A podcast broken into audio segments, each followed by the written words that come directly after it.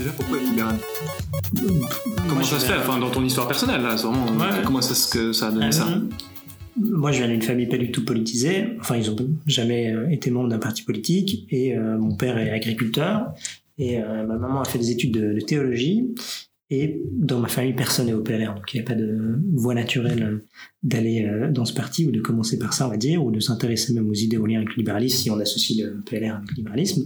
Mais ma famille a toujours vécu. On était des Suisses allemands en Suisse romande euh, et on était des. Enfin, mon père était agriculteur bio, donc c'était un peu un contre-modèle à l'époque. Aujourd'hui, c'est normalisé, tout le monde trouve ça intéressant, tout le monde, enfin, tout le monde tolère ça, mais il y a 25 ans, c'était un modèle un peu marginal, un peu bizarre. Et euh, enfin, moi-même, je suis pas un grand fan du bio, donc je vais pas le défendre. Mais dans le sens, c'était l'idée que quand on fait des choix de vie qui sont différents, on subit aussi une part de conséquences. Quand on est un Suisse allemand en Suisse romande, euh, quand on est un agriculteur un peu différent. Il y a aussi le regard des autres qui nous touche, etc. Et donc très euh, très tôt, comme enfant, j'ai compris qu'il y avait des différences entre les êtres humains et que c'était important que chacun puisse entre guillemets trouver son chemin et qu'il fallait aussi respecter euh, ces différences, ou en tout cas essayer de le faire. Et euh, donc je dirais que de, cette période-là m'est resté une sorte de d'amour libertaire, donc de la différence, de dire que la règle qui est pour tout le monde peut être transgressée et que c'est hyper important que chaque être humain ait une sorte d'espace pour sortir et que ça doit ça ne doit pas trop coûter à l'individu de faire différemment, de dire ah bah si la foule va dans ce sens, je choisis une option B. Ça s'est resté. Et euh, j'étais un adolescent très très euh, turbulent, donc je, m'embêtais en classe, donc je chier tout le monde gros. Et euh, à 15 ans, les profs et mes parents ont jugé de manière unanime que c'était bien d'aller me faire travailler. Et donc à 15 ans, je fais un apprentissage. Sur des révolutions culturelles avant l'heure. Exactement. Donc ils ont, ils sont pas libéraux, mais ils ont aussi fait travailler les enfants. envoyé à la campagne. C'était dans un éco-hôtel, donc je suis resté dans un, un, environnement assez sain. Et à 15 ans, vu que je parlais allemand, bah, tu prends des responsabilités parce qu'il y a beaucoup de clients suisses allemandes, etc tu te rends compte qu'il y a des mécanismes, il y a des mécanismes dans la vie euh, professionnelle qui sont un peu différents de ta vie à l'école. Donc si tu prends des responsabilités, tu es plutôt récompensé. Tu te rends compte qu'il y a certains qui travaillent un peu plus, que d'autres se plaignent beaucoup, mais ont, pas tellement les actes qui sont conséquences de leur plainte. Et tu, tu commences à réfléchir, tu te dis ah, mais pourquoi c'est comme ça? Pourquoi est-ce que le modèle récompense plutôt les gens qui travaillent beaucoup, etc. Et donc tu essayes de mettre euh, la théorie sur ta pratique. Mais à 15, 16, 17 ans, tu es perdu. Tu essayes un de frayer un chemin parmi les, grandes thématiques qui existent. Et euh, pendant notre apprentissage, on avait un cours de, je sais plus comment ça s'appelle, mais de politique, je crois, puis on présentait les différents partis avec les thématiques qui leur paraissaient plus importantes. Et donc j'ai commis une erreur fatale à ce moment-là. Je, me suis dit, ah ben si le parti représente ces idées, je vais aller en politique pour discuter avec d'autres gens de, des lectures que je fais ou des livres qui m'intéressent. Et donc je suis parti de l'idée que en allant en politique, j'allais rencontrer des gens qui aiment bien lire des livres, qui connaissent toute la doctrine, qui peuvent m'orienter, etc. Euh, et c'est comme ça que ça a commencé, enfin que l'attrait pour euh, la liberté avant, avant tout en lien avec la responsabilité, même dans l'idée que les actes doivent suivre un peu ce que tu défends et que c'est bien de récompenser ceux qui font un effort supplémentaire. Donc c'est parti de manière très pragmatique, donc un truc euh, presque d'héritier euh, qui dit ah, il faut aller travailler, etc. Euh, et ça s'est transformé ensuite en, en réflexion intellectuelle. Donc, tu es parti après en politique? C'est-à-dire que tu t'es engagé? Oui, je crois à 18 ou 19 ans, euh, chez le jeune libéral radicaux du canton de Neuchâtel. Euh, et ensuite, LRN Exactement, et ensuite au PLR de ma, de ma commune, et j'ai été élu pendant 4 ans dans ma petite commune. Euh, à Neuchâtel, je suis devenu président, ensuite je suis devenu vice-président au niveau suisse, donc je me suis beaucoup impliqué, mais avec une... Euh, avec la, pas la conviction, mais avec le, le regret de me rendre compte que c'était pas forcément l'endroit où les gens avaient lu beaucoup de livres sur Voilà, c'est là où je voulais en venir, parce qu'il y avait une, une, once, une teinte de regret dans ce que tu disais avant. C'était mon Qu'est-ce qui s'est passé Pourquoi une erreur ça aux autres euh, Parce que je suis parti du principe. L'appréciation. Oui, oui, que c'était là que j'allais rencontrer ces gens, et en fait c'était une erreur, parce qu'en Suisse, la politique, c'est avant tout de gérer euh, l'actualité, de gérer la prochaine législature, d'essayer de faire le moins d'erreurs possible, et de répondre aux, défis des gens, ce qui n'est mhm. pas négatif, c'est juste que ça demande un caractère différent. Mhm. euh, si t'es révolutionnaire, c'est peut-être pas le bon endroit pour faire de la, de la politique, ou si c'est avant tout les livres qui t'intéressent, bah, tu vas rencontrer plutôt les gens gestionnaires un gestionnaire n'a pas forcément envie de se confronter avec des lectures profondes, soit parce qu'il n'a pas le temps, soit parce que ça n'intéresse pas. Euh, et ce qui m'inquiétait aussi, c'est que plus tu fais de la politique, plus tu es coincé dans l'actualité et la prochaine campagne à venir. Et je trouvais que c'était pas du tout euh, stimulant sur le plan intellectuel et que c'était même angoissant en fait, euh, parce que tu perds de vue ce qui t'intéressait au début, euh, tu deviens chiant à mourir, tu deviens conformiste, surtout que tu t'adaptes à ton milieu. Et moi, j'étais parti d'un point de vue très iconoclastes et j'avais pas du tout envie de penser comme la foule. Et j'avais très peur de moi dans 10 ou 15 ans euh, de me voir complètement chiant euh, défendre la thèse d'un parti. Et la vie interne d'un parti même si elle permet des avis divergents dans la nature même comment tu t'adresses à ton électorat c'est chiant si à l'interne des gens pensent différemment euh, brouillent ta ligne etc donc il y a un peu un truc où c'est implicite mais tu as une euh, ligne qui se crée puis ça te coûte d'être un peu différent. Donc à chaque fois tu dois te justifier. Parce que les médias ça intéresse évidemment beaucoup quand il y a des divergences au sein d'un parti. Donc voilà enfin tout ça m'intéressait pas tellement. Tu quand même resté 4 ans. Oui, parce qu'un mandat c'est 4 ans dans ma commune. Tu resté quand même jusqu'au bout du mandat Oui. Tu t'es rendu compte combien de temps après le début que c'était pas ce qui te correspondait mhm. Parce qu'à 18 ans, tu vois, c'est quand même très nouveau les responsabilités. Effectivement, tu les avais déjà prises à l'intérieur d'une entreprise, comme tu l'as dit juste avant. Mhm. Mais est-ce que tu as eu le temps de te lasser en 4 ans alors, je dirais que dans ma commune, c'est un peu différent. Parce que dans la commune, j'avais pas les attentes qu'on fasse des débats idéologiques dans ma commune. Une commune, c'est très petit. Puis t'as une sacrée responsabilité dans une commune, quand même. Surtout une commune aussi petite, justement. En fait, t'as pas vraiment une grande responsabilité parce que dans les faits, le budget de la commune, il est obligatoire à 80%. Donc, mmh. en gros, tu votes sur la, sur le nouveau trottoir et sur le passage des poubelles. Donc, il y a un truc très, euh, euh, en fait, ça annihile toute volonté euh, de discuter de fond, parce qu'il n'y a pas de fond, vu que le fond est imposé ailleurs, donc tu discutes plus que la forme sur certains détails euh, budgétaires. Et donc très rapidement, tu sens que c'est un endroit où tu peux apprendre beaucoup parce que tu croises des gens plus âgés. Et ça m'a par exemple marqué que des gens qui ont une famille, qui ont une entreprise, enfin qui ont des responsabilités, que ce soit au PNR ou dans d'autres partis, prennent le temps le soir, en plus de leur famille, en plus de leurs problèmes ou en plus de leur euh, choses agréables dans la vie prennent du temps pour euh, la collectivité ou pour leur commune. Et donc ça, j'ai trouvé extrêmement marquant et aussi très motivant dans la vie de dire ah bah si tu réussis ta vie ou si tu as l'impression de faire une chose bien dans ta vie, c'est quand même un plus de rendre quelque chose au reste. Euh, donc ça, ça m'a pas mal motivé, aussi rendu très modeste, parce que tu te rends compte que tu es très loin de te comprendre, euh, euh que tu es très loin d'avoir ne serait-ce que les outils pour répondre aux défis que tu pensais avoir identifiés.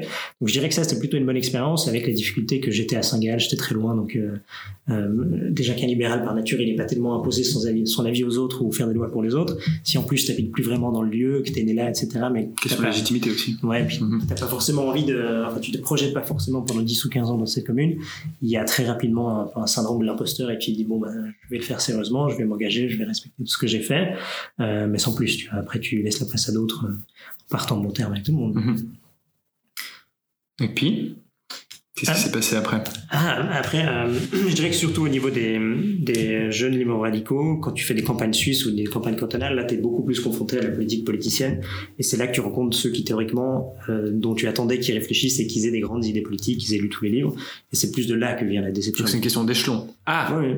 Ah d'accord, ok, je comprends. Donc quand tu étais au niveau communal, en fait, tu t'attendais pas à ça. Tu, tu, mhm. tu savais que tu allais être confronté à euh, la gestion des poubelles et des, des, trottoirs. Mhm. Par contre, tu pensais en gradant d'un échelon, entre guillemets, hein, euh, retrouver ça. Exactement. Et c'est là que tu as été déçu, en fait. Au niveau cantonal ou, fédéral, et en fait, très rapidement, tu te rends compte que les, il y a une frange de gens qui existent, souvent des jeunes qui s'intéressent aux livres, etc., mais c'est absolument euh, minoritaire, et sinon, la plupart sont là parce que le parti a une grande tradition, donc une grande tradition, ça veut dire aussi beaucoup de pouvoir, et qui s'intéressent à la gestion des, affaires publiques et à avoir une sorte de présence médiatique, mais qui n'y a pas vraiment de réflexion de fond interne, profonde, de dire, ah ben, j'ai lu tel et tel livre, je m'inspire de Benjamin Constant, de Hayek, de Milton Friedman des gens ne les connaissent même pas, donc c'est même pas, c'est pas, c'est même pas une caricature, c'est vraiment ça les intéresse pas.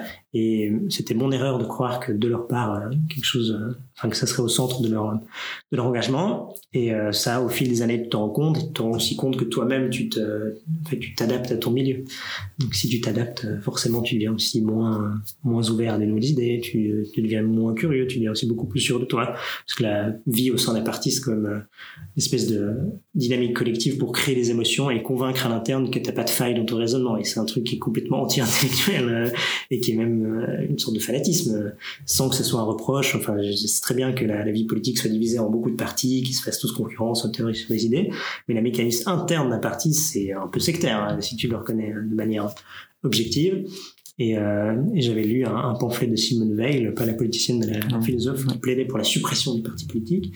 Et quand je lisais ça, j'ai lu ça il y a un an, alors que j'étais plus en politique, et je retrouvais vraiment l'espèce de description de l'extérieur d'une secte quasiment religieuse avec des dynamiques internes, etc. Donc ça veut pas dire que tous les gens qui sont à l'intérieur sont, sont tous bien intentionnés, ils ont envie de faire quelque chose pour leur pays, leur commune ou leur canton. Mais il y a des dynamiques qui, à mon avis, sont pas saines si euh, c'est avant tout les idées qui t'intéressent. Toi, ce que tu voulais, c'était avoir une personne avec laquelle tu puisses en fait discuter jusqu'à 3 heures du matin. Ouais, et tu les trouves, hein, bien sûr, parce que tu trouves les gens déjà qui ont écrit les livres et qui sont très contents que pour une fois quelqu'un leur pose des questions de fond. Euh, et tu as aussi une partie souvent des jeunes qui sont encore intéressés plus par, les idées, par le fond, etc. Donc tu arrives ensuite à, à t'agréger puis à t'orienter vers les personnes qui sont intéressantes, mais très rapidement tu te rends compte que c'est aussi celles qui arrêtent très tôt la politique, qui font autre chose, euh, qui font des, euh, qui s'impliquent dans la vie privée ou qui créent des think tanks, enfin qui, qui s'impliquent dans des fondations, d'organiser des conférences, etc. Et je me suis rendu compte que cet aspect de la vie m'intéressait beaucoup plus. Euh, aussi parce que bah, c'est un peu frustrant aussi déjà à l'interne, t'as pas de débat et si les débats face, face à tes adversaires te, euh, te, te dépriment un peu dans le sens que c'est simplement l'idée d'avoir euh, d'avoir raison mais pas tellement de d'essayer de comprendre la position des autres et tout, et tu te sens toi-même, tu deviens une caricature en fait. C'est mm content d'avoir eu raison pendant un débat, mais tu sais très bien qu'au parti l'autre avait raison, mais que bon, tu peux pas l'admettre, enfin un truc très mhm, bizarre. Mhm. Et c'est impossible ça, de instaurer ça dans euh, la politique, disons euh, cantonale, ah, peut-être pas fédérale, mais au moins, au moins même, je dirais même au niveau communal, c'est pas possible parce que les, partis sont en concurrence pour un certain nombre de sièges, donc l'espèce de, si tu fais des compromis, si tu admets que les idées des autres sont meilleures, ben, dans la concurrence pour les sièges. En espérant une réciprocité. Mm, ouais, mais la réciprocité, c'est un peu la théorie des jeux, tu vois. Mm. Enfin, mm. Oui, mais justement, mais, mais c'est ça, si, si tu commences par titre, tu vois. Si tu commences par. Euh... Bah, tu peux le lire en Suisse, c'est nuancé en partie parce que vu qu'il y a des partis de, gouverne... de gouvernement, ils s'attaquent moins qu'ailleurs. Donc, il y a un, mm-hmm, mm-hmm. gentleman agreement d'être mm-hmm. un peu moins violent, d'être un peu moins virulent, moins polarisant. Mais euh, malgré ça, bah, c'est quand même mieux si tu as une ligne claire et si tu passes pas ton temps à dire ah, mes adversaires ont raison, pour les simples raisons électorales. Et aussi, ça voudrait dire que tu te trompes de parti. ok. Et donc, tu as décidé de d'en être de ces personnes qui finalement quittent la politique politicienne et qui rejoignent un think tank euh, oui, oui, ou euh, l'organisation d'une conférence, un milieu en fait purement intellectuel. Euh, oui, enfin intellectuel et aussi où tu fais autre chose parce qu'il y a un peu un problème aussi si tu consacres tout ton temps à ça, bah, tu deviens tu deviens monothématique et moins intéressant parce que tu vois que ça. Donc donc oui, la première chose, c'est que j'avais l'impression d'avoir fait le tour. j'avais déposé deux initiatives fédérales, donc tu dis bon, je sais pas, à 26 ans, je pensais assez, je fais autre chose. On a fait des référendums. Euh, on a fait des élections cantonales, communales, fédérales. Et donc, tu as un peu fait le tour de la chose. Et hum, j'ai des sortes de cycles de deux ou trois ans dans la vie. Je fais des trucs pendant deux ou trois ans, après je fais autre chose. Et là, j'ai l'impression d'avoir fait le tour. Et donc, on a, euh, enfin, je me suis beaucoup plus impliqué à l'Institut libéral, qui est une fondation qui fait des conférences, on écrit des livres, on discute avec des professeurs. Et je me sentais beaucoup plus utile euh, dans ce genre de dans ce genre d'endroit euh, à utile parce que plus efficace parce que ça correspondait plus à ce que tu étais d'accord de mettre comme énergie dans un projet. Oui euh, oui parce que quand tu fais quelque chose et que tu as moins de plaisir en fait avec le temps tu te tu deviens une caricature de toi-même et tu deviens aussi euh, ce que tu aimerais pas être tu vois. Mm-hmm. à la fin je tellement enfin j'en ai marre à la fin tu deviens euh, tu deviens arrogant, tu, tu enfin, tu te fâches. Et donc tu fais attention parce que en théorie, tu aimerais bien être en bonne relation avec tout le monde, ce qui a toujours été plus ou moins le cas. Et à la fin, tu commences à te fâcher avec des gens parce qu'ils t'énervent juste et enfin, tu détestes tellement ce qu'ils représentent, ça te rappelle que tu as fait une erreur, que t'es pas au bon endroit, que c'est mieux d'admettre que c'est toi qui as fait une erreur et qu'il faut faire autre chose. Mm-hmm. Et comme ça, tu restes en bonne relation. Et puis, euh, quand tu pars, tout le monde te dit bravo, etc. Mais donc, est-ce que tu as toujours un contact avec le, la décision? Le fait de prendre, de faire des choix en fait, qui ont une influence sur la vie des gens Ou est-ce que euh, c'est une euh, répartition du travail en fait, qui est juste comme ça, que une personne ne peut pas faire les deux, et donc il y a des personnes qui se spécialisent dans la doctrine mm-hmm. et d'autres personnes qui se spécialisent dans la décision, et il y a des points, euh, des pierres d'achoppement entre les deux. Oui, moi j'ai l'impression que c'est un rythme. Tu vois, les, les, idées dans une société changent. Ensuite, il y a des gens qui vulgarisent ces idées pour le reste de la société. Puis à la fin, la politique s'adapte à la réalité. Mhm. Donc c'est très dépendant de la polémique du moment. Et c'est bon, là, on est en année d'élection fédérale. Les élections fédérales, c'est genre une caricature de pourquoi il faut pas faire de la politique si l'idée t'intéresse. ce qui influence le débat, ce qui influence le résultat, c'est ce qui se passe deux semaines avant le vote. Tu peux faire bien ton travail pendant quatre ans et ça va être horrible. Enfin, t'es président de parti pendant quatre ans, tu te fais insulter par tout le monde, tu passes tous les soirs de la semaine n'importe où en Suisse allemande à discuter avec des gens qui tu peux des rallyes euh, tu fais des, séances de commission qui sont souvent chiantes à mourir euh, pas forcément dans ta langue.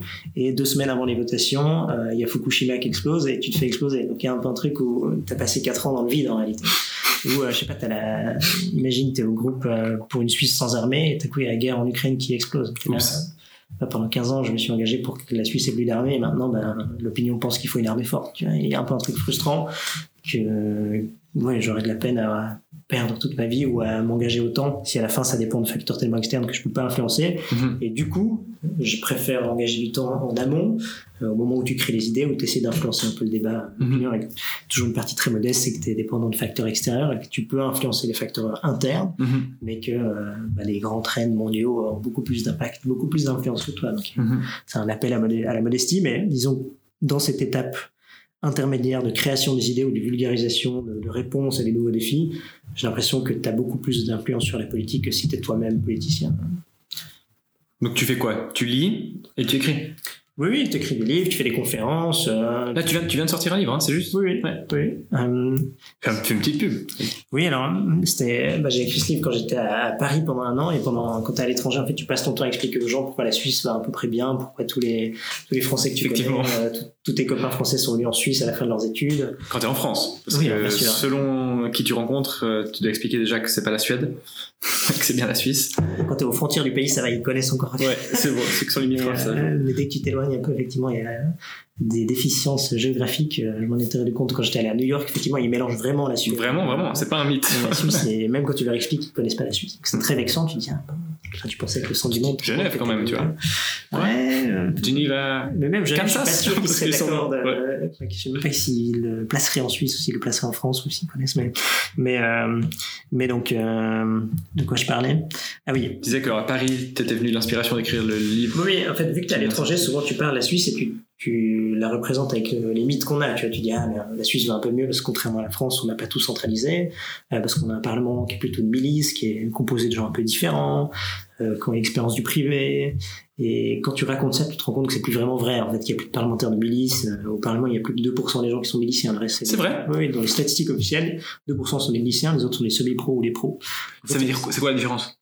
Un milicien, ça veut dire que la partie principale de sa vie, c'est sa vie privée, donc sa vie professionnelle. Donc le type a un 60, s'il a un 60% euh, je sais pas, dans le conseil d'administration de Syngenta, non maintenant c'est les chinois. hein. Ouais, alors ce serait, là, ce serait même pas forcément un milicien. Le milicien, c'est vraiment le gars qui dit euh, je travaille à 100% à côté de la politique et je prends les trois semaines de session pour aller faire de la Mhm. politique. Et là, il y a Mhm. 2% au Parlement. Donc c'est, euh, si tu calcules sur les 246, euh, ça va faire 5 personnes, tu vois, 10 Mhm. personnes. Mhm.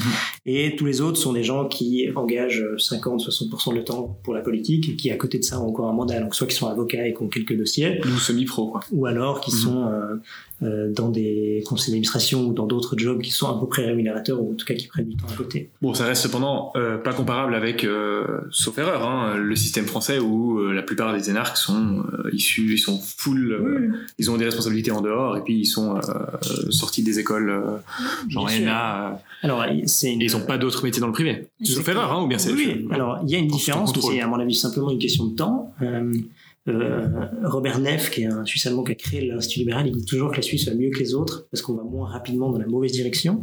C'est exactement ça. En fait, ce qui nous sépare de la France ou de l'Allemagne, c'est 15 ou 20 ans. C'est la lenteur du système. Mais euh, tu as des apparitions ou des débuts de ce qui ressemble à une classe politique à la française. Tu as des gens qui sortent de l'université et qui vont tout de suite au Parlement. Des gens qui ont, c'est pas pour dire qu'ils savent pas travailler, mais qui ont jamais travaillé avant Ah, d'aller au Parlement. ouais, ouais. Et c'est juste en termes de, de profil, c'est très Mhm. différent. Mais si tu arrives à 25 ans au Parlement, au plus tard à 40 ans, tu dois faire autre chose. Parce qu'après 15 ans, bah, tout le monde en a marre de toi ou toi t'en as marre. Et qu'est-ce que tu fais à 40 ans si t'as jamais exercé de métier? Donc c'est-à-dire que t'es beaucoup plus dépendant et t'es beaucoup plus euh, ouvert à faire des compromis avec toi-même pour rester en place.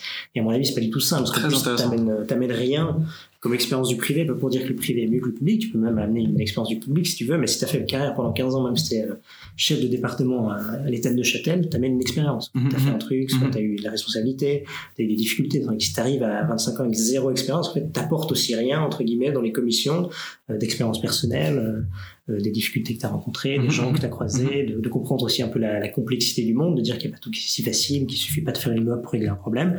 Euh, donc je je dirais que cette euh, dynamique est extrêmement inquiétante, mais qu'elle soit de gauche ou de droite. Il y a des très jeunes qui sont élus à droite, et moi je pense toujours que c'est un échec absolu pour la Suisse si les gens à 25 ans sont au Parlement à Berne. C'est pas sain pour le pays.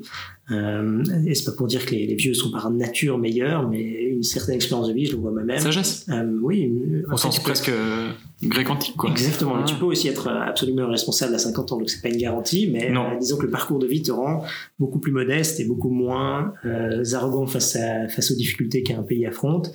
Et j'ai l'impression que ça créerait un parlement un peu moins polarisé, euh, un peu moins, un peu plus nuancé sur certaines thématiques, etc. Et surtout, je pense que pour les élus eux-mêmes, c'est pas du tout sain qu'ils soient tellement dépendants de la politique, qu'ils soient absolument d'accord de tout faire. Et on a des premiers exemples qui sont un peu marquants de cette dynamique. Toute l'affaire Maudet est liée à ça. Maudet a toujours fait la politique toute sa vie et donc il s'est accroché comme personne d'autre euh, à son poste en prenant en compte le fait de massacrer les institutions au passage. À Genève, tout le monde pense maintenant qu'un conseiller d'État il peut être corrompu, que c'est pas grave. Il le réalise même après. Donc il y a un truc où, en fait, tu implémentes un truc assez populiste euh, dans la perception et tu discrédites le reste de tes, euh, tes partenaires ou des gens qui s'engagent à Genève de manière tout à fait respectable, qui sont achetés par personne.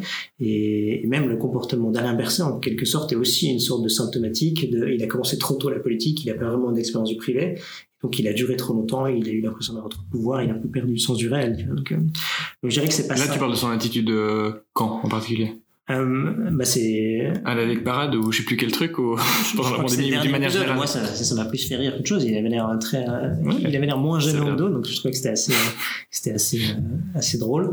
Mais non c'est le fait de mal se comporter avec une partie de son entourage privé le fait mhm. de d'envoyer toutes les informations aux médias de plus mhm. sentir qu'il y a une différence critique à avoir euh, le fait de, de, trahir entre guillemets le reste du Conseil fédéral en mm divulguant des informations. Ah ouais. euh, et un peu un truc où, où t'as un peu l'impression qu'il touchait plus le, le, sol et ce qui est un peu logique hein, si pendant 15 ou 20 ans on te dit que t'es que es brillant et que tout tes, euh, tous les gens autour de toi sont aussi dépendants de toi parce qu'ils ont obtenu le job grâce à toi en partie, bah forcément tu perds une... Qui es-tu pour le démentir C'est ça. quand la foule t'acclame.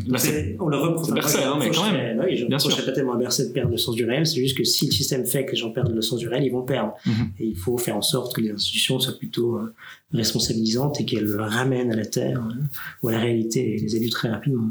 Donc ça, c'était euh, les euh, lacunes ou en tout cas les euh, imperfections du système suisse que tu décrivais aux personnes que tu rencontrais à Paris. Et donc c'est en, ayant ces dialogues en fait que tu t'es rendu compte que tous ces clichés en fait qu'on donne sur notre pays sont plus tellement vrais dans la pratique aujourd'hui. Oui, qu'on est un peu une nation schizophrène en fait. On, est encore très content et je discutais avec Alain Rebeté qui était avant à la RTS et qui correspondant à Paris pour les journaux de Média depuis 5 ans. Et lui il trouvait les Suisses très arrogants. C'est vrai qu'il y a un truc très arrogant. Les Suisses on est très contents d'être meilleurs que les Français mais on oublie pourquoi on l'est. Mhm. On se raconte un peu d'histoire, on se dit ah mais on est meilleur parce qu'on n'a pas de classe politique comme vous, alors qu'en réalité on, on, tend vers ça. Mhm.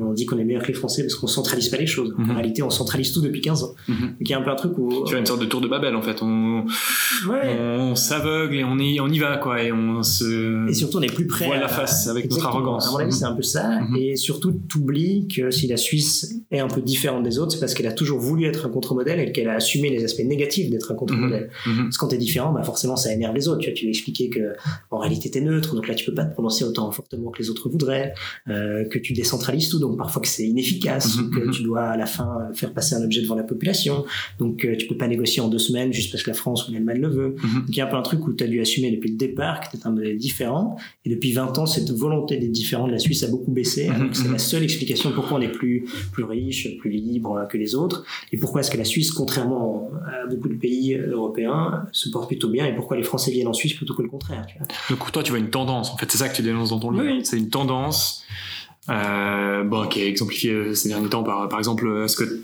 tu euh, comptes dedans la prise d'opposition dans la guerre en Ukraine, par exemple ou euh, je sais pas. La, la, guerre en Ukraine est hyper intéressante parce que sur le fond, euh, il y a toujours une différence entre la neutralité de la neutralité politique et la neutralité de la population. Donc la population doit pouvoir dénoncer le fait que euh, les Russes font n'importe quoi, que c'est pas du tout bien d'agresser un pays euh, indépendant, un pays qui nous ressemble plutôt, enfin qui s'approche des d'idées qu'on a mais que en théorie la neutralité politique appelait à de la retenue, etc. Et en fait, c'est pas tellement le problème de ce qu'on a fait sur le plan politique, de cette manière dont ça a été perçu à l'étranger, mhm. parce que les deux camps sont convaincus qu'on a abandonné la neutralité, alors que dans les faits, on, nous on pense qu'on l'a pas fait. Mhm. euh, mais tant les Américains que les Russes pensent que la Suisse a abandonné la neutralité, donc il y a un peu un problème de communication. Hein. Si mhm. tout le monde pense qu'on l'a changé, nous on le pense pas.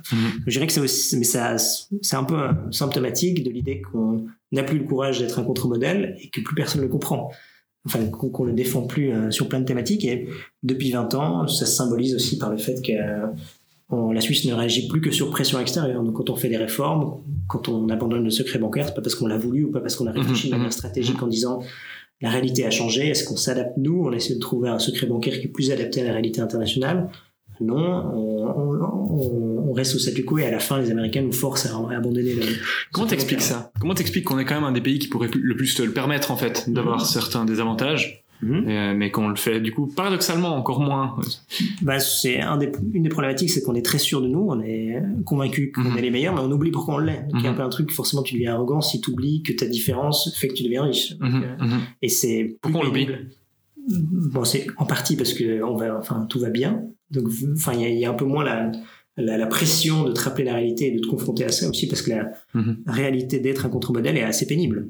Ça mhm. veut dire que ton conseil fédéral doit aller à l'étranger expliquer que ben non, désolé, euh, là on prendra pas les sanctions que tu veux. Euh, non, désolé, on veut pas accepter ton accord cadre parce qu'il correspond pas à ce qu'on veut. Bon, là, pour le coup, bon exemple de continuer le Zonderfall. Oui, mais de nouveau, c'est pas assumé. Une mhm. difficulté, c'est que d'abord, on a fait des promesses, donc un dossier européen est extrêmement intéressant. Micheline Calmiret a commencé à négocier il y a plus de plus de 15 ans maintenant. Elle a fait des promesses. Didier Burkhalter est venu, il a fait des promesses. À la fin, il s'est rendu compte que c'était intenable, donc il est parti. Yassou Cassis a repris le dossier, il s'est rendu compte que c'était impossible. Il a attendu encore deux ans. Après, ils ont décidé d'arrêter, mais ils n'ont pas vraiment assumé. Ils sont pas allés jusqu'au bout. Ils n'ont pas fait de votation. Donc il y a un peu un truc de justement, même sur cette thématique où théoriquement on pourrait être plus clair, on a simplement dit, bah, on attend pendant dix ans, on dit pas vraiment aux Européens qu'on fait les promesses sont pas tenables. Mhm. Et à la fin, un autre partenaire, enfin, moi je suis plutôt contre un accrocade, donc moi ça m'arrange que ça n'ait mhm. pas eu lieu, mhm. mais, mais, dans l'esprit, il y a un truc insupportable. Tu as un partenaire qui pendant dix ans dit oui, oui, ça ira, ça ira, et puis après on se rend compte à la fin qu'en fait on a une divergence profonde. Donc, mais ça symbolise l'idée qu'on sait pas vraiment où on veut aller et comment on veut y aller. Donc c'est ça en fait, les choses vont un peu trop bien pour qu'on se rende compte de ce qui nous a amené là où on est. Oui, et puis il y a une euh, après c'est aussi une question de, culture politique. Tu vois, quand tu professionnalises la politique, il y a aussi moins d'esprit euh, divergent. Mhm, mhm. ça ne veut pas dire qu'on doit souhaiter d'avoir des Christophe Blocher dans chaque parti euh, qui sont tellement différents qu'ils s'inscrivent peut-être pas forcément euh, dans l'état d'esprit de consensus ou de, de compromis suisse. Mais si tu as des profils beaucoup plus divers qui viennent avec une expérience du privé, bah forcément ils seront aussi plus iconoclastes, plus ouverts à, à pas respecter l'avis qui est majoritaire. En tout cas, il y a une, une pensée euh, peut-être pas moutonnière, mais ça voudrait dire que les, parlementaires ou les politiciens suisses sont pas d'esprit critique, mais il y a une, une sorte de oui, de volonté de compromis qui est trop forte. Donc il n'y a plus l'espèce d'esprit libre qui a 20, 30, 40 ans euh, parvenait à remettre en question le, statu quo. Et c'est lié aussi, euh, c'est pas seulement faute, la faute de la politique, au fait que l'économie suisse s'est beaucoup internationalisée. Donc, tout simplement parce que la mondialisation a eu lieu, donc les différents patrons en Suisse sont maintenant majoritairement des, des étrangers, ce qui n'est pas un problème en soi, mais ça fait qu'ils ont une moindre compréhension des spécificités de la mhm. Suisse. Donc, ils mhm. comprennent pas, par exemple, qu'un apprentissage c'est bien ou beaucoup moins bien. Et ils comprennent pas que euh, bah, ceux qui ont fait l'armée ils disparaissent pendant quelques semaines l'été. Tu vois, c'est très bizarre. Mhm.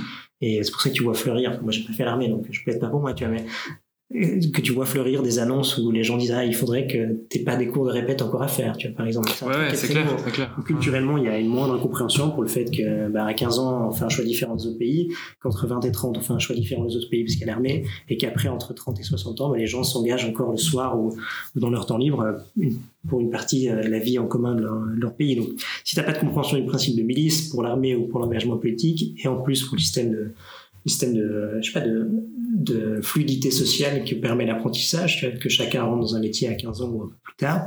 Mais disons que si tu n'as pas une compréhension de l'économie euh, qui du coup s'éloigne de la politique, si la politique se professionnalise, du coup s'éloigne aussi de l'économie et s'éloigne de la population parce qu'elle en vient beaucoup moins, bah, de facto, euh, tu auras une moindre compréhension du modèle suisse qui était typiquement basé sur la collaboration de ces trois pôles. Donc, euh, donc oui, enfin, les, raisons de la dérive entre guillemets du modèle suisse et de l'absence de volonté d'être un contre-modèle s'expliquent par des raisons très rationnelles. Tu vois une fatalité? Je pose la question à libéral, donc euh, la réponse, euh, je la devine, hein, mais quand même, est-ce que ce quelle est la part de Moulin avant hmm. dans ce que tu dénonces? Alors, je pense qu'il n'y a pas de fatalité parce que tu peux toujours faire évoluer les choses. Tu vois, la, Suisse était un, pays euh, d'émigration avant, enfin, jusqu'à la fin du 19e siècle, donc il y a un truc où il n'y a pas de fatalité. Tu vois, moi, je viens d'un canton, un canton de Neuchâtel, jusque dans les années 70, c'était un canton où tout le monde voulait aller. Ma grand-maman vient de Fribourg, elle allait travailler au Locle. Aujourd'hui, plus personne ne veut aller au Locle. C'est-à-dire qu'il n'y a, pas de, il y a pas de fatalité. On peut toujours s'adapter. C'est aussi une, grande question de, culture hein, à l'interne d'un pays. Donc, si on a un retour euh, de, la, de la modestie de la Suisse, Ramu, quand, quand il est allé à Paris, il expliquait qu'il trouvait les Français arrogants parce qu'ils n'avaient pas les montagnes qui leur rappelaient qu'ils étaient des petites personnes. Quand il rentrait en Suisse, il voyait les, les montagnes et la nature, et que naturellement la Suisse est un, pays modeste. Peut-être qu'on a arrêté de regarder les montagnes, mais j'ai l'impression qu'il y a une grande partie de, culture collective, et si tu sors de cette idée qu'on a un pays par nature meilleur que les autres, euh, que simplement la Suisse est plus riche parce que les Suisses sont meilleurs que les Français, alors que simplement les institutions suisses qui font que la Suisse est meilleure à la fin que les Français, et qu'un Français qui vit en Suisse sera autant bon hein, euh, qu'un Suisse. Donc s'il y a une meilleure perception de l'exception culturelle ou de l'exception du modèle qui est la Suisse, il n'y a pas de fatalité ça. Mais si on ne si on contre pas la, dynamique, euh, dans 15 ans ou dans 20 ans, on sera la France. Combien on... Combien, j'allais dire combien on attend, tu dis 15-20 ans, comment on compte cette dynamique Comment on redevient modeste? Comment on mhm. s'impose? Je sais pas si tu le fais à titre personnel. Hein. Moi, je me suis toujours dit, euh, c'est pas trop bon d'être toujours dans une situation de confort. C'est une des raisons pour lesquelles j'ai fait euh, un, service militaire prolongé. Euh, je prends des douches froides, enfin des machins comme ça. Tu sais, une sorte de discipline de s'imposer une forme de contrainte mhm. volontairement. Oui. Est-ce que c'est une des raisons euh, Est-ce que c'est une des, manières de faire ça? Comment est-ce qu'on fait ça à l'échelle d'un peuple? Mhm. Comment est-ce qu'on arrête de perdre cette modestie qui a fait notre richesse? Euh, Je pense qu'une des difficultés, c'est d'oublier très rapidement qu'il y a, ne serait-ce qu'une génération, la situation était très différente. Hein. Euh, ou même deux générations, si tu prends mes, mes grands-mères, elles n'ont pas pu choisir ce qu'elles voulaient étudier. Mhm. Donc il y a un peu une sorte de... Aujourd'hui, ce qui est automatique, il y a deux générations ne l'était pas. Et l'oubli de la difficulté précédente, c'est aussi une absence de transmission. Donc si, tu, si tout le monde connaissait un peu mieux, enfin si l'histoire, la, la Suisse était enseignée beaucoup plus fortement à, l'école... On se... L'histoire de la Suisse qui est pas effectivement spécialement enseigné. C'est plutôt l'histoire de l'Europe, l'histoire de la France. Hein. Exactement. Et si tu prends l'histoire suisse, il y a quelques dates. Quelques cours. et puis à la limite, tu prends le 20e siècle. Ouais, Ce qui est important en Suisse, c'est 17e, 18e, 19e. Le 20e siècle, c'est déjà trop tard. Le modèle suisse est déjà arrivé euh, à, sa, à sa phase d'expansion et de richesse, etc. Mais ce qui est important, c'est 17e, 18e, 19e. C'est de comprendre qu'avant, les Suisses, quand ils étaient pauvres, ils partaient aux États-Unis, ils partaient au Brésil. Donc ils devaient partir. C'était un pays où personne ne voulait vivre. Et que la, la Suisse, la dernière fois, elle a été très euh, arrogante. À la fin, elle a, elle a perdu, elle a dû perdre une guerre pour se rendre compte que finalement, bah, c'était pas le rôle de la Suisse de combattre partout en Europe, etc., et de se concentrer sur d'autres choses. Tu penses à Marignan Exactement. la réponse peut-être à ta question précédente, c'est que la Suisse a besoin d'un nouveau Marignan. D'une petite guerre. alors comment est-ce que Marignan pourrait être moins sanglant, ce qui nous ben, attend C'est d'être une, claque économique, c'est de simplement de te rendre mhm. compte qu'aujourd'hui on est peut-être parmi les meilleurs dans les classements, mais qu'on perd des places ces dernières années. Donc par exemple, le la tendance, quoi. Mhm. Exactement, mais c'est un peu le, principe de la, grenouille qui est dans l'eau chaude, qui devient de plus en plus chaude. Mhm. Pour l'instant, ça va. Plus chaude, et la fin est morte. Ouais, ouais, ouais, ouais, euh, et c'est difficile, mais si tu peux pas non plus chauffer l'eau trop rapidement, bah, sinon j'en meurs tout de suite. Donc il y a un peu l'idée de rendre les gens attentifs au fait que l'eau en Suisse elle chauffe, mhm. et pas seulement à cause du réchauffement climatique.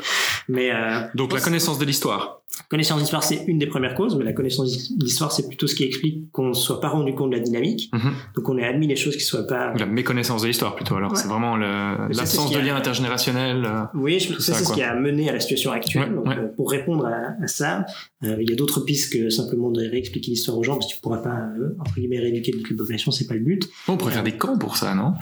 Je suis pas sûr que ça marcherait. En Tu penses pas? Oh. Déjà parce que la, enfin, suivant qui l'organise, ce sera pas très efficace. Donc tu confies ça à l'État, les camps seront pas organisés dans les bonnes proportions, etc.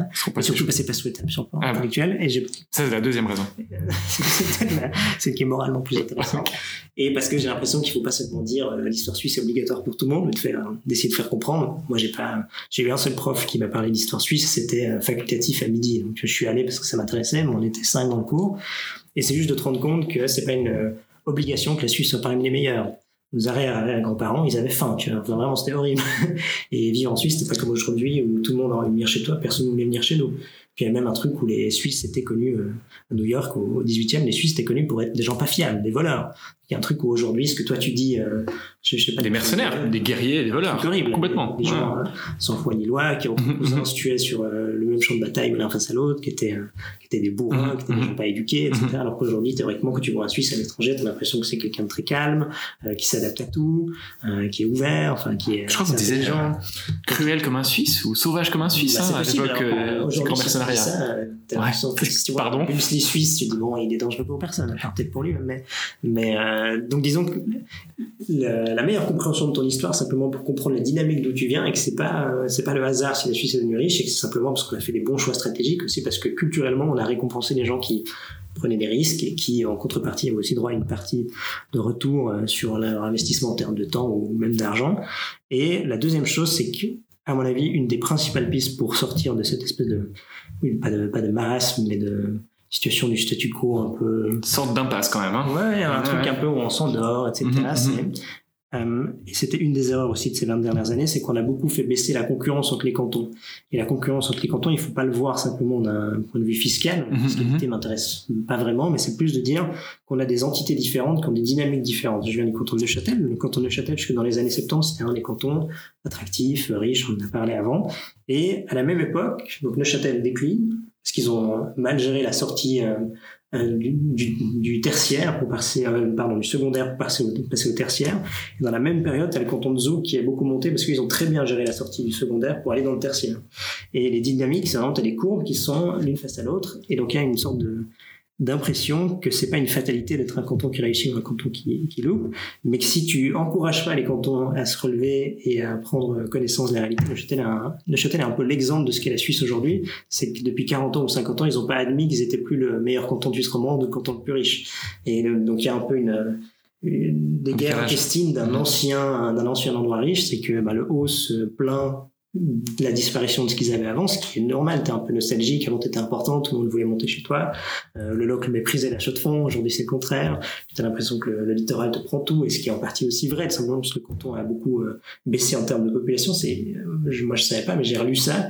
Et le local, il y avait 15 000 habitants. Aujourd'hui, a plus que 10 000. Donc, il y a un truc où c'est pas normal. Pareil. Hein. Ça se dépeuple. C'est traumatisant parce que simplement, bah, t'as des savoirs qui partent, mais t'as aussi une espèce d'avenir n'appartient plus forcément au local quand t'es jeune. Donc, toute la génération des années 70, 80, 90, t'es parti du local. c'est un traumatisant aussi collectivement. Mhm. Alors que dans le même temps, quand Zouk a très bien compris le passage au tertiaire, s'est adapté. Et c'était pas seulement une question d'impôts bas, parce que beaucoup de cantons ont des impôts bas, mais n'ont pas réussi à suivre cette trajectoire.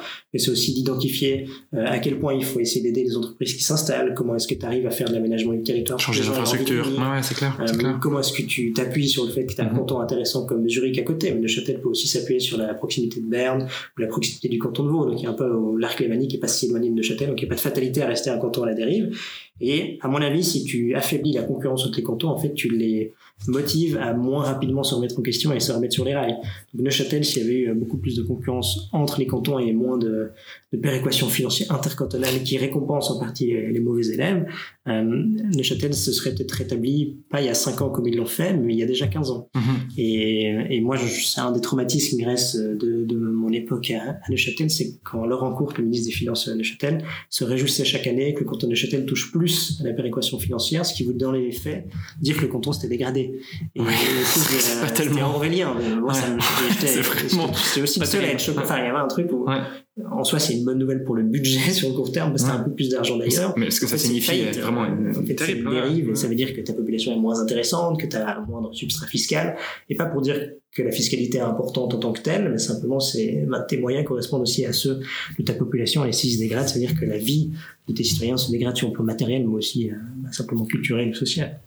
Donc ce que tu verrais, c'est une sorte de retour en force d'un fédéralisme un peu à l'ancienne, où les cantons, où finalement on laisse place plus à des tâches régaliennes de la part de l'État fédéral, moins, en fait, un moins grand État fédéral, quoi. Alors, là, on, retourne au père fondateur des États-Unis. Ça serait très, euh, serait très souhaitable. En 1848, quand ils ont décidé, euh, il y avait une commission pour euh, faire la nouvelle constitution, et tout au début, ils voulaient une, ils voulaient une solution à une seule chambre. Et ensuite, quelques intellectuels, des Lucianois notamment, ont apporté l'exemple américain. Donc on s'est vraiment inspiré ah, C'est le même système. Hein. Et, euh, et c'est hyper intéressant parce que c'était des commissions avec une absence de PV, parce qu'on voulait que chacun puisse discuter de manière libre et sans devoir assumer devant son canton ce qu'il avait dit. Et il y a plein des participants qui ont fait des PV privés. Donc il y a un historien qui est allé dans toutes les archives cantonales et qui a retrouvé les PV privés, qui a pu refaire les discussions. Et euh, Neuchâtel n'a pas voulu participer aux discussions parce que ça ne les intéressait pas. Et euh, les Appenzellois n'ont pas voulu venir parce que c'était en été et en été ils devaient s'occuper de l'alpage. Donc voilà. Mais il y a des discussions extrêmement importantes, intéressantes, aussi le respect des minorités, etc. Mm-hmm, mm-hmm. qui aujourd'hui sont à mon avis beaucoup moins prégnantes dans la vie politique, parce que si tu regardes la composition du Conseil fédéral, il y a un truc hallucinant, c'est que les sept représentants qui sont au Conseil fédéral viennent de cantons qui sont receveurs à la péréquation financière. C'est comme si dans une classe, tu fais un conseil de classe, tu donnes la responsabilité à tous les élèves qui sont insuffisants mhm, mhm. et qui ont le droit d'embêter mhm. ou d'expliquer la vie à ceux qui ont 6 de moyenne. Et c'est, en termes de symbole, je dis pas que tous les cantons, euh, enfin, je dis pas que les sept conseils fédéraux doivent venir de cantons qui sont euh, donateurs à la péréquation financière, il faut que ce soit un équilibre, mais c'est pas possible que les sept viennent de cantons qui sont de manière objective en faillite. Tu vois, ça fait pas partie des critères, hein. je crois que la langue. Euh, ça fait pas, ça fait pas partie des critères, mais ça devrait faire des parties des critères de manière indirecte, parce que quand tu viens du canton de Zurich, Zug, euh, Vaud, en fait, tu représentes un canton qui est un modèle de réussite. Donc, de facto, on aimerait des gens qui dirigent le pays qui viennent d'endroits où on a des réussites, pas d'un endroit où... Surtout qui viennent parfois, voire souvent, d'exécutifs cantonaux. Bah Ils sont aussi eux-mêmes directement la cause de la réussite du canton. Et surtout que les... À titre personnel. En plus, c'est-à-dire ils portent ça, ils le représentent quand, sont, c'est des États même théoriquement censés représenter le modèle du canton. Et il y a même un, un facteur explicatif très direct de leur pouvoir quand ils sont au Parlement, c'est que ça dépend aussi de la démographie du canton.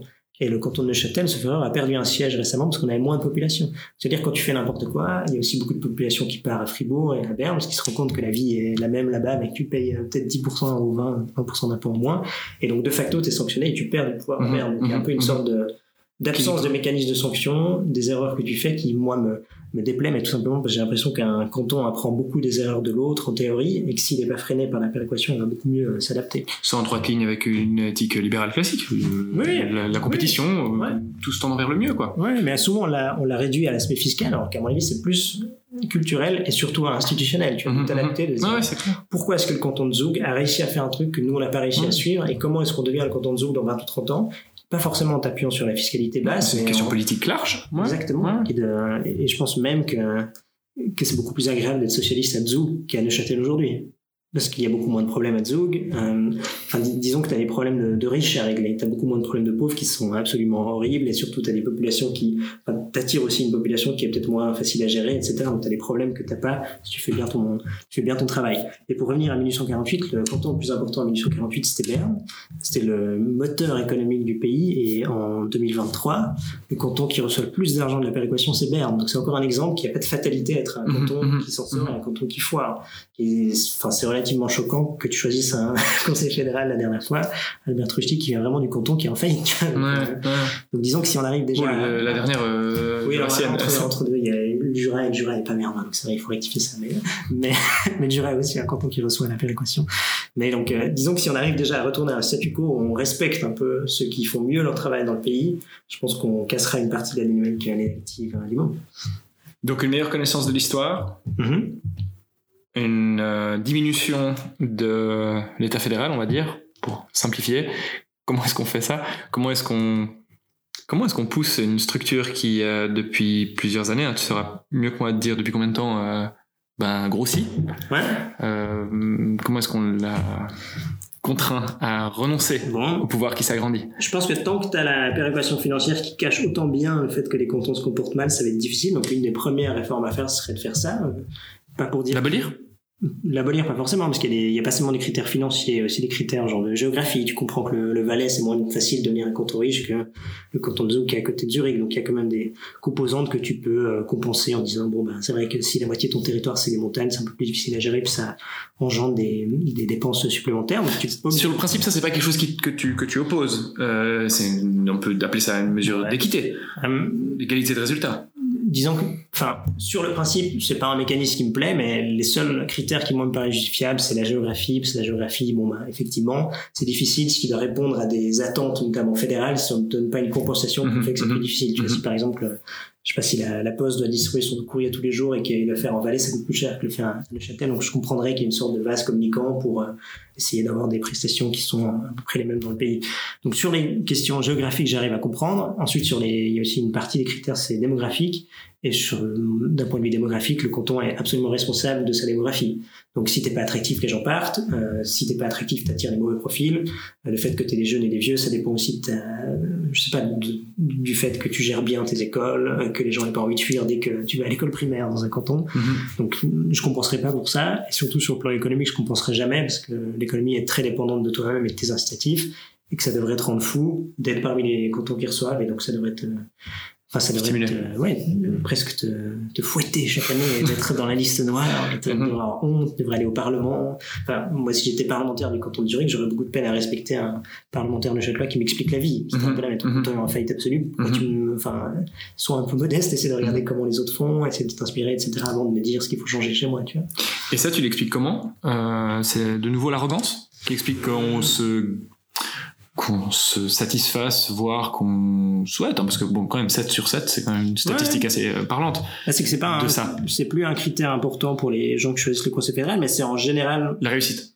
Ouais, ou, parce que t'as l'impression que c'est euh, God gegeben, donc c'est normal d'être riche. Que mhm. on n'a rien fait pour. Donc c'est un peu, bon, les caisses sont pleines, elles seront toujours, donc il n'y a pas peut-être pas de vision sur 15 ou 25 ans de pourquoi ça a été comme ça et pourquoi ça va continuer de l'être.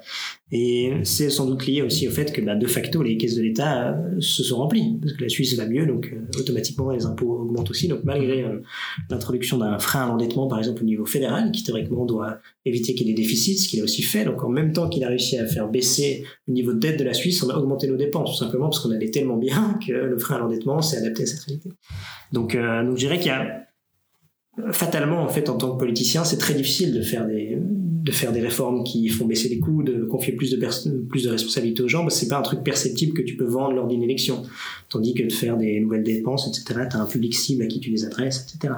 Donc je, dirais que fatalement, le profil des politiciens qui est de plus en plus professionnel euh, fait aussi mmh. qu'ils veulent plus d'intervention, mmh. parce que c'est une façon de te mettre toi-même en avant ou de rester dans l'histoire. Et que deuxièmement, bah, tant que les moyens suivent, il n'y a pas de logique de te de te tirer toi-même dans ton pied. Tu vois, c'est beaucoup plus difficile d'expliquer que les moyens sont limités et qu'on va rien faire de spectaculaire hormis rendre la responsabilité aux gens.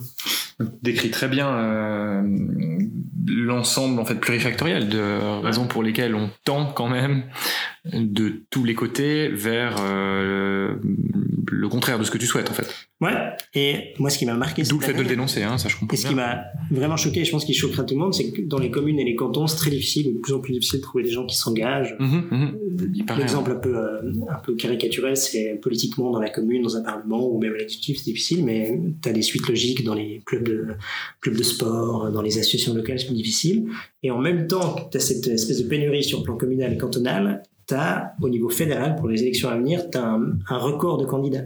C'est-à-dire qu'il n'y a, pas une absence de passion pour la politique ou de volonté de s'engager, mm, mm, mm. mais c'est juste qu'on a changé, on a fait croire aux gens, ou même peut-être que c'est même devenu vrai, que seul l'échelon fédéral est premièrement intéressant, que c'est là où il y a le pouvoir, c'est là où tu as l'argent, c'est là où tu as la visibilité médiatique, et en fait, si tu as fait un bon politique, tu sais qu'en partie c'est vrai, que tous les politiciens rêvent d'aller à Berne et qu'ils sont foutent complètement, enfin, pas qu'ils sont complètement, parce qu'il y a des gens qui sont attachés à leur commune et à leur canton, mais que beaucoup sont là un peu comme dans une salle d'attente, un tremplin. L'attente de venir à Berne. Mmh. Ils font un peu tout pour, et du coup tu changes un peu de stratégie, et une partie du, du, du, fédéralisme aussi un problème pour les partis. Euh, le président du, centre avouait que le fédéralisme a un problème parce que la thématique est réservée au canton, tu peux pas avoir de ligne claire en tant que parti. Typiquement, la santé et l'éducation en théorie, c'est réservé au canton. Et du coup, ça veut dire qu'un parti fédéral en campagne pour les élections ne devrait pas pouvoir parler de santé, parce que c'est réservé au canton. Et pour eux, c'est plus facile si tout est centralisé, mais du coup, tu te prononces surtout de manière claire en disant, ah, on fait ci et ça au niveau fédéral. Donc, euh, donc voilà. Et moi, tout ça me paraît très peu sain si tout le monde rêve d'aller à Berne très tôt, si tout le monde a l'impression que c'est candidater à Berne qui est une bonne chose alors qu'on devrait se battre pour euh, s'engager dans les communes, mais c'est aussi irrationnel de le faire aujourd'hui, parce que si 80% de ton budget est lié, bah, il n'y a aucun intérêt à t'engager dans la commune de Rochefort, hormis si tu l'aimes et que tu es un peu masochiste et que tu aimes rencontrer les gens qui sont dans le Parlement. Mais c'est foncièrement irrationnel de le faire aujourd'hui, mmh, donc mmh. c'est d'autant plus exemplaire qu'il y a encore plein de gens qui le fassent, mais c'est logique de plus le faire en réalité. Mmh. Tu te décris comme, euh, comme libéral. Euh, je crois qu'on le comprend très bien hein, dans la discussion qu'on a jusqu'aujourd'hui. Hein. Il y a des thèmes récurrents, la, compétition, euh, l'absence de honte de décrire quelque chose comme meilleur ou comme mhm. plus compétitif. C'est quoi en fait? Non pas libéral, tiens-toi bien, mais la liberté. C'est aussi le nom de ton podcast, même si oui, il y a une faute d'orthographe. je sais pas si on t'a déjà dit, mais. Oui, alors c'est un jeu de mots avec le ah. et le, thé qu'on boit. Ah, d'accord. Euh, parce que quand tu bois du thé, t'es beaucoup plus calme que quand tu bois du café. Donc l'idée, c'était de discuter euh, avec calme d'une thématique de, de fond. Euh, je dirais que la liberté, c'est, ça peut être plusieurs choses. Tu vois. Ça, peut être un sentiment, c'est l'idée d'être respecté en, en tant qu'individu et de pouvoir faire tes propres choix euh, dans, ton, dans ton jardin secret sur lequel la collectivité n'a pas d'influence c'est de dire que euh, tu as la liberté de faire des choix euh, sur le plan sociétal, mais aussi sur le plan économique, et on te confie cette responsabilité d'exercer ta liberté. La liberté, simplement de pouvoir faire des choix qui n'engagent personne d'autre que toi, mais que tu puisses les faire sans que le collectif puisse euh, mettre un droit de veto. Et pour moi, rentre dans la liberté tous les choix qui n'ont pas de conséquences directes négatives sur les autres. donc de manière très concrète, c'est que tu peux te marier, te mettre en couple avec qui tu veux, ça m'intéresse absolument pas. Et même si ça m'intéressait, je n'essayerais pas de te décourager te marier avec quatre femmes par exemple, mais je t'expliquerai dans une discussion qu'à mon avis c'est une mauvaise idée, etc. qu'il faut pas faire.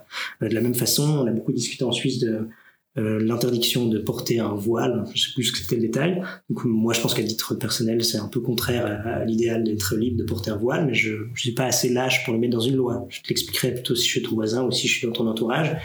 Si mes petites sœurs veulent mettre un voile, je leur expliquerai que ça me paraît être une démarche bizarre et je leur expliquerai euh, pourquoi c'est une mauvaise chose, mais donc je le ferai pas à travers une loi. Et de la même façon, euh, que les gens. La loi comme une lâcheté, hein, c'est intéressant. Moi, je trouve ça très lâche. Comme une lâcheté parce que la fin d'une discussion. Oui, parce qu'en fait, tu n'assumes pas que tu as des divergences, c'est mhm, comme si tu réglais le problème en l'imposant aux autres. Alors que si une majorité trouve que porter un voile c'est bien, bah, ça veut dire que tu es minoritaire avec tes arguments et que tu pas bon. Si tu as besoin de passer par la loi, c'est que bah, tu crois pas tellement à ce que tu défends. Et c'est un peu le choix de la facilité. Et ça reste extrêmement violent parce que moi j'ai grandi avec l'idée que la différence était importante. Parfois les différences sont absurdes, parfois elles, elles, doivent aussi être sanctionnées. Tu vois, si tu vis différemment de la majorité, souvent la majorité est quand même pas bête. Donc si elle vit d'une certaine façon, c'est qu'il y a des bonnes raisons. Euh, mais il s'avère parfois que la minorité identifie avant euh, une vérité qui ensuite se transforme en truc majoritaire. Et donc c'est pour ça qu'il faut respecter les gens qui se comportent de manière marginale. Euh, parfois c'est un comportement bizarre. Pour moi c'est bizarre de porter un voile, de le mettre à ses filles, etc. Mais je préfère euh, m'intéresser à cette divergence, en, éventuellement parler avec eux si c'est possible, et surtout le faire dans mon entourage, le faire auprès de gens que je connais, plutôt que de simplement dire bon, on va faire une initiative pour interdire à tout le monde de porter un voile, alors que peut-être parmi elles ou parmi eux, euh, certains en sont réellement convaincus et du coup c'est leur problème. Tu vois, ils sont aussi sanctionnés par eux-mêmes si euh, s'ils se communautarisent et qu'ils sortent en partie de la, société. Donc je dirais que la liberté c'est un sorte de sentiment personnel d'avoir la gratitude ou la, la responsabilité d'exercer de faire des choix et d'en assumer les conséquences. Euh, donc ça symbolise un truc très très joli, ça veut dire qu'on a l'impression que le prochain est capable de faire des choix et que s'il les fait de manière négative, c'est aussi à lui de les assumer. Donc euh, c'est en lien avec la foi en fait. Oui, il y a un truc un peu... Pour l'instant non religieux, après on rentrera dans la question religieuse. Mais, mais parce qu'il y a un... Bah, si tu reviens à la discussion tout au début, beaucoup de choses sont rationnelles ou beaucoup de choses sont utilitaristes. Tu veux dire, on veut maximiser euh, le bien de la collectivité ou d'un groupe et parfois la liberté mène à des résultats qui sont absurdes. Tu vois, si tu donnes euh, le droit, par exemple, à chacun de faire des feux d'artifice au 1er août, tu sais que chaque année, les gens vont perdre des doigts, que chaque année, il y a des gens qui vont se coincer des doigts dans une porte, etc. Et donc, il y a un peu un truc où tu te dis, la, liberté, c'est un truc difficile parce que les gens, en partie, sont irrationnels, en partie, moi, je fais des choses absurdes, euh, tu fais des choix de vie, tu te mets en couple avec des gens, euh, 15 ans plus tard, tu te poses la question comment tu as pu faire, tu, tu, commences des formations, tu te rends compte que c'est absurde, tu croises des gens que tu détestes, tu signes des contrats de travail, à la fin tu te rends compte que c'est pas vraiment ce que tu voulais, etc. Donc c'est-à-dire que la liberté c'est un truc très difficile, ça fait aussi beaucoup de gens se trompent, mais euh, les aspects positifs de la liberté sont beaucoup plus importants que les quelques aspects euh, négatifs. Donc je dirais qu'il y a une sorte de foi, une sorte de confiance en son prochain qui fait qu'on est d'accord d'accepter les aspects négatifs de ton voisin qui t'emmerde, de, tes, gens, euh, enfin des gens avec qui tu travailles qui ont des avis différents. Des membres de ta famille qui font des choix que tu n'aurais pas forcément commandé. Oui, alors moi je dis ça en étant absolument minoritaire dans ma famille. Tu vois, mon frère fait du cinéma, mon père est agriculteur, euh, une de mes autres sœurs fait psychologie à Lausanne. Donc moi, tout mon engagement politique, c'était de combattre les moyens financiers de l'État qu'ils avaient. Donc tu vois, il y a un truc où, où j'étais, euh, il y avait des conséquences très directes avoir un avis marginal, c'est que mhm. bah, soit tu as des convictions et du coup tu les assumes et tu prends pas ça personnellement. Le repas du dimanche midi devait être intéressant. Hein. oui. Tu leur parles encore ou... Oui, oui, non. Hein. Enfin, on est une famille euh, très unie et euh, j'ai essayé de ne pas trop politiser les Bien sûr. débats et surtout de... Tellement sain, parce que ça... Les débats, mais, mais j'ai l'impression surtout sur mes proches à gauche peuvent rentrer vraiment dans le cercle familial et créer des, des scissions. Hein terrible entre des frères et des sœurs. Enfin, des, choses personnelles, tu vois. moi, je, et ça, c'est une expérience qui est peut-être euh, en termes de tolérance. On a écrit un livre avec l'Institut sur la thématique de la tolérance. Est-ce qu'il faut tolérer l'intolérance Et moi, je fameux argument. Moi, je l'ai honnêtement ressenti de manière très violente parmi euh, certains proches, enfin, de ma famille, de manière lointaine, qui sont plutôt de gauche, et qui avaient une très faible compréhension pour des gens qui s'engageaient pas dans la même ligne politique. Que, et j'avoue que j'ai toujours trouvé ça très euh, violent et j'espère que les gens de droite se comportent pas comme ça avec des gens de gauche parce qu'il y a un truc de ne pas respecter ne serait-ce que la différence d'opinion et de même pas avoir l'espèce d'ouverture d'esprit d'essayer de comprendre pourquoi les gens voient le monde de manière différente. Parce que la réponse était oui. Faut-il tolérer l'intolérance euh, En fait, il n'y a pas de critères objectifs qui font que hormis euh, le droit de propriété ou le droit de non-agression pour limiter l'intolérance. Parce que euh, ce que toi tu juges comme étant intolérant sera différent de ce que moi je juge comme étant intolérant. Donc il y a un truc où de nouveau ça demande une sorte de courage sociétal de dire à quelqu'un qui se comporte mal, mais tu peux pas interdire son comportement. Quelqu'un qui, euh, qui dans une classe mob un autre élève, tu peux pas faire une loi pour ça. Il faudrait que culturellement l'ensemble de la classe lui dise que c'est pas bien de faire ça.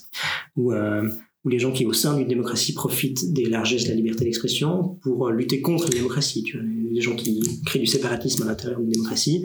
Bah, L'aspect facile serait de dire bah, on interdit les mosquées, on interdit tel et tel groupement d'extrême droite, d'extrême gauche, alors que dans les faits c'est très difficile, mais il faut les combattre par des arguments, etc. Et c'est comme ça que tu arrives à, rendre même les choses intolérantes, tu arrives à les intégrer dans la démocratie. Et la limite simplement quand un groupuscule extrême euh, agresse d'autres personnes euh, ou euh, casse des bâtiments, etc. Donc il y a un truc où hormis les dégâts finaux, donc des actes commis, tu peux pas tellement sanctionner, à mon avis, euh, les intentions. Mais bon, c'est du droit de base aussi, je pense. Oui. Euh, J'entends surtout une définition euh, négative, en fait, de la liberté. Ce que tu dis, c'est-à-dire le fait de ne pas être mhm. empêché. Euh, c'est peut-être Bien sûr. le même sens du, du, du, fameux mot de Voltaire, qui est en fait pas de Voltaire, je sais plus s'il est lui ou pas, la liberté qui s'arrête là où ah, commencer des autres. Il y a plusieurs qui disent ça, mais... Certainement. Euh, est-ce que c'est, est-ce qu'il y a une, une, définition positive aussi de la liberté? Parce que tu l'as dit aussi un peu, hein, si j'ai bien compris, c'est quelque chose qui, qui, est un peu immanent en fait dans chacun. Il y a une différence. La liberté négative, c'est un peu un truc connoté parce que négatif, tout de suite, tu dis. Au sens euh, logique, hein, pas au sens euh, moral. Mais philosophique, ça existe même comme différence. Isaïe Berlin, il parle de liberté négative, donc euh, tu, tu, crées une sphère autour de l'individu que t'as pas le droit en tant que collectif d'attenter. Mm -hmm, t'as pas le droit de t'as pas le droit de faire les choses qui vont à l'encontre de ce qu'il veut faire et de protéger l'ensemble des droits défensifs. Mais euh, le, la liberté négative fait un peu un truc comme si on se défendait, on se cachait. Et la liberté positive, c'est tout ce qui est permis une fois que tu as défendu les droits des individus. Et tout ce qui est liberté positive, en fait, ça dépend tellement des individus que moi, j'ai pas d'avis sur ça. Mm-hmm.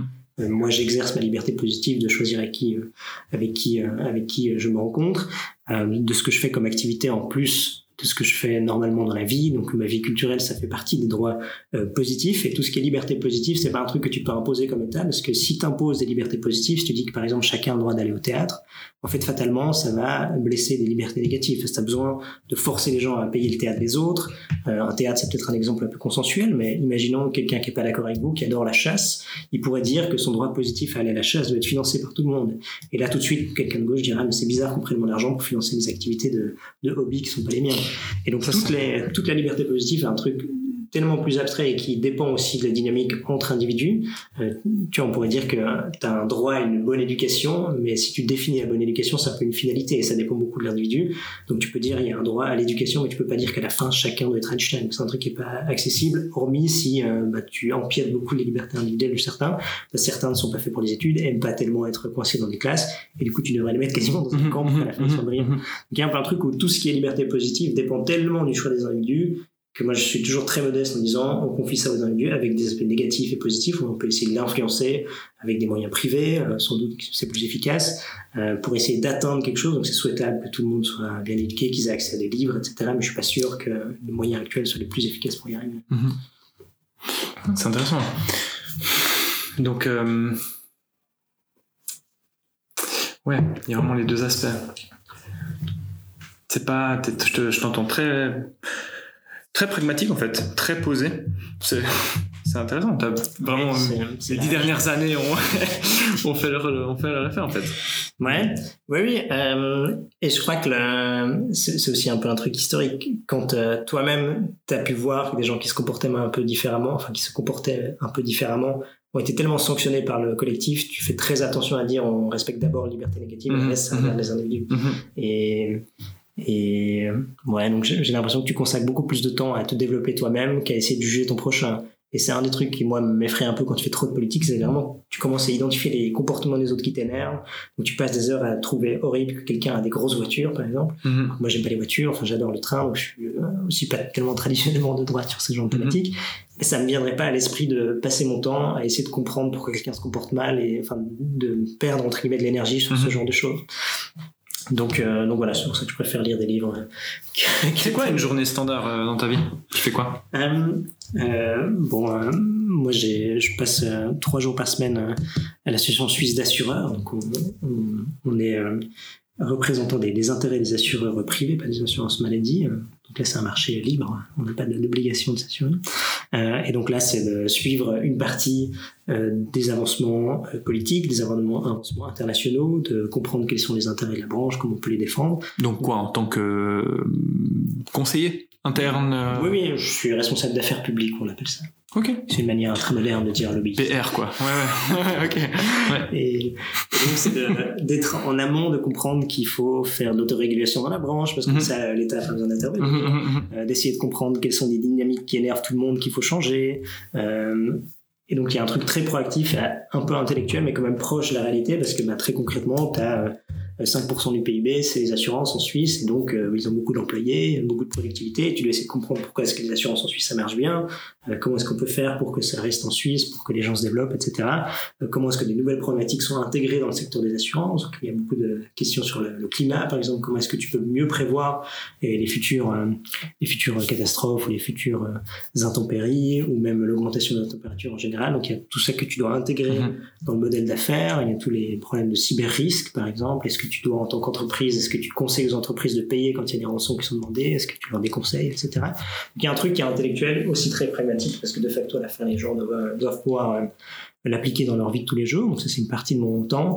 Sinon, je travaille à l'Institut libéral et là, Là, je suis payé pour lire des livres. Donc, donc, Quel métier de rêve. Donc, euh, tu organises des conférences, tu essaies d'identifier quelles sont les thématiques qui passionnent les gens maintenant, mais on a une approche assez théorique, donc on veut pas réagir à l'actualité, donc on veut pas forcément parler d'un réforme à venir parce qu'on s'en fout un peu, et aussi parce qu'on sait pas notre rôle. on fait plutôt des discussions un peu de fond, mhm. tu vois, sur, mhm. euh, sur le, la thématique des banques. Cette année, il une grosse faillite en Suisse, mais on va pas dire ah est-ce que la, la loi de la FINMA, de la BNS était juste, est-ce que la politique a mal agi On se demande plutôt est-ce que les banques sont réellement dépendantes du secteur privé, est-ce que c'est des entreprises privées ou est-ce qu'avec une garantie implicite de l'État, est-ce que c'est pas des entreprises irresponsables par nature qu'on devrait encadrer beaucoup plus fortement? Parce que d'un point de vue libéral, c'est pas possible d'avoir une régulation ou une réglementation libérale pour ce genre de secteur. Donc c'est vraiment prendre du recul, dire euh, et c'était intéressant parce qu'on a fait une conférence sur ça et il y avait des membres de la commission qui doivent maintenant apporter une solution sur la thématique du Crédit Suisse qui était présent dans la salle. Donc tu as une influence aussi ah, sur la création d'opinion, sur euh, comment est-ce qu'à la fin, peut-être un jour, la politique va essayer de prendre en compte la réflexion intellectuelle euh, dans une loi. Mm-hmm. Mais donc il y a ça, et puis sinon, on organise des concours d'essais, donc il y a aussi l'idée d'impliquer l'ensemble des, gens qui réfléchissent à des euh, thématiques en lien avec la liberté, en étant très ouvert. Tu as la participation au concours d'essais anonyme, donc il n'y a pas de jugement euh, a priori en fonction de qui t'es, etc. Et ça, c'est extrêmement intéressant parce que tu te rends aussi compte que les gens qui suivent un cursus de formation racontent souvent la même chose. On avait fait euh, sur la liberté d'expression et tous ceux qui avaient fait du droit citaient un article de droit de loi, vraiment tous le même. Et ceux qui avaient fait, je crois, sciences politiques, ils citaient tous Rousseau ou Voltaire, et c'était vraiment symptomatique et systématique, et c'était horrible parce que quand tu relisais ça à la 60e lettre, t'en pouvais plus, tu étais en rouge, et donc tu dois aussi faire attention à toi-même. Mais ça te, ça te montre aussi que théoriquement l'université qui est censée créer beaucoup d'esprit critique, aussi parce qu'il y a peut-être trop d'étudiants. De facto, tu crées surtout des gens qui sont capables de répéter des choses. Et quand tu vois ça, c'est enfin, c'était presque un peu choquant. Tu as l'impression que c'est presque des moutons, hein, mais tu te rends compte que c'est difficile de faire autrement. La description euh, de ta déception tout à l'heure de l'entrée dans le milieu politique euh, intermédiaire et supérieur et d'avoir pas rencontré les personnes ouais. à haute euh, curiosité intellectuelle, pas forcément au bagage ou haute culture, mais haute curiosité, je me reconnaissais vraiment dans tes paroles, mais pas avec la culture politique, mais avec l'université. C'était la grande déception de ma vie que de penser entrer dans cette espèce de temple de la remise en question où rien n'est acquis, on parle de la peine de mort, on parle de l'avortement, de toutes ces choses, et en fait, et en fait, pas du tout. Mais surtout en sciences sociales, hein. j'étais en relations internationales, donc vraiment, c'était plus euh, Poutine un méchant et ah, des choses très simplifiées. Ok. Très. Ok. Probablement peut-être à cause du fait que c'est un bachelor, même si je trouve pas que ce soit une excuse honnêtement. Mais oui, oui, j'étais vraiment très déçu de pas avoir. Euh, c'est aussi un peu l'intérêt de ce genre de discussion, c'est d'aller chercher ça. Ben voilà, euh, mhm. l'université me l'a pas donné, je le cherche ailleurs, dans les lectures et dans les dialogues. Mais je pense que c'est un bon endroit pour identifier les quelques-uns qui s'y intéressent, mais que t'es déçu par la foule. Et c'est pas pour dire que les gens sont, parce qu'il y a beaucoup de gens qui étaient bien meilleurs notes que moi et qui étaient peut-être moins curieux, mais donc on a chacun des qualités différentes. C'est vraiment pas pour dire que les autres sont moins bien que moi, mais tu rencontres, enfin t'es déçu par le profil des gens que tu croises, mhm. je trouve. Oui. Ouais, ouais, je te rejoins. Ouais. Donc ça, c'est ta définition de la liberté. Et puis, est-ce que vous avez un, un dialogue euh, avec... Euh, bah, tu disais que le concours, par exemple, que tu décrivais est anonyme. Est-ce que vous avez un dialogue avec les autres bords, euh, alors pas politique, puisque c'est plus de la politique, mais intellectuel Je sais pas, est-ce que ah les associations marxistes universitaires, par exemple, sont les bienvenues dans ce genre de conférences? Est-ce qu'elles s'y rendent? Est-ce que vous avez un peu un échange comme ça, non pas au sein de seulement les milieux dans l'ensemble de la grande famille libérale, mais avec les autres? Non, alors je, dirais ça serait beau ça. Les institutions en tant que telles, souvent tu t'adresses d'abord à ton public et tu es déjà content si ton public le suit. Mais c'est plus sur le plan personnel que j'essaie de garder un contact avec mmh, des, mmh, mmh. idées euh, différentes. Euh, avec euh, ma copine, on fait un club de lecture où chacun à tour de rôle choisit un livre que l'autre doit lire avec soi. Donc, tu vois, il y a un Je vais prendre l'adresse à la fin. Hein. c'est ouvert à tout le monde ou bien non, On est à deux, tu vois, c'est un truc interne. On est que les ah, vous deux Oui. Ah, d'accord. Donc, un club, un, binôme de lecture. Exactement, un couple de lecture. Ouais, ouais. Bon, c'est très bien. Donc, à cause de ça, j'ai dû lire Alice Coffin. Euh, elle fait quoi, elle? Alice Coffin, c'est une féministe française. Ah, euh, copine, elle fait sciences euh, sociales, elle fait sciences politiques. Euh, et euh, elle est beaucoup plus à gauche que moi. Et donc, je croise des arguments que, de facto, d'habitude, tu vois de manière caricaturale. Et tu te rends compte qu'en fait, quand c'est expliqué sur 200 pages, et oui. il y a une logique interne. Et oui, et oui, sur une partie des choses, il y a effectivement, bah, quand tu es lesbienne il y a 20 ou 30 ans, ça devait être horrible, parce qu'il n'y pas d'exemple. Et, et c'est absurde. Mais quand toi-même, t'es pas forcément... Enfin, quand tu connais pas bien le milieu homosexuel féminin, bah, tu te rends pas compte qu'ils pas eu l'exemple. Quand tu allais au cinéma, bah, les gens que tu vois dans la culture, c'est clair, ne parlent pas. Et qu'il y a un truc où effectivement, certes, tu peux trouver ça un peu euh, pas si mm. important. Tu te dis, ah, est-ce que c'était si important d'avoir des exemples au cinéma? Mais bah, de facto, si tu les as pas eu, peut-être c'est beaucoup plus sensible. Mm-hmm, mm-hmm. Et tu vois des incohérences dans la pensée, mais tu vois aussi des tentatives de cohérence où il y a une cohérence interne dont tu partages pas les, prémices ou les conclusions. Et tu te rends compte que c'est pas seulement des abrutis, euh, qui sont pas seulement simplistes, et qu'il y a une partie de la vérité qui les énerve, qui, qui est assez vraie et euh, qu'une partie du statu quo est pas vraiment défendable qu'il n'est pas vraiment souhaitable, etc. Et euh, d'un point de vue libéral, je parlais de Benjamin Constant au début. Euh, Benjamin Constant, quand il siégeait au Parlement France euh, après la Révolution française, quelques décennies plus tard, les libéraux siégeaient à gauche, parce que historiquement, les libéraux étaient contre les, les, rentes ou contre le modèle établi, donc ils étaient contre le retour du roi.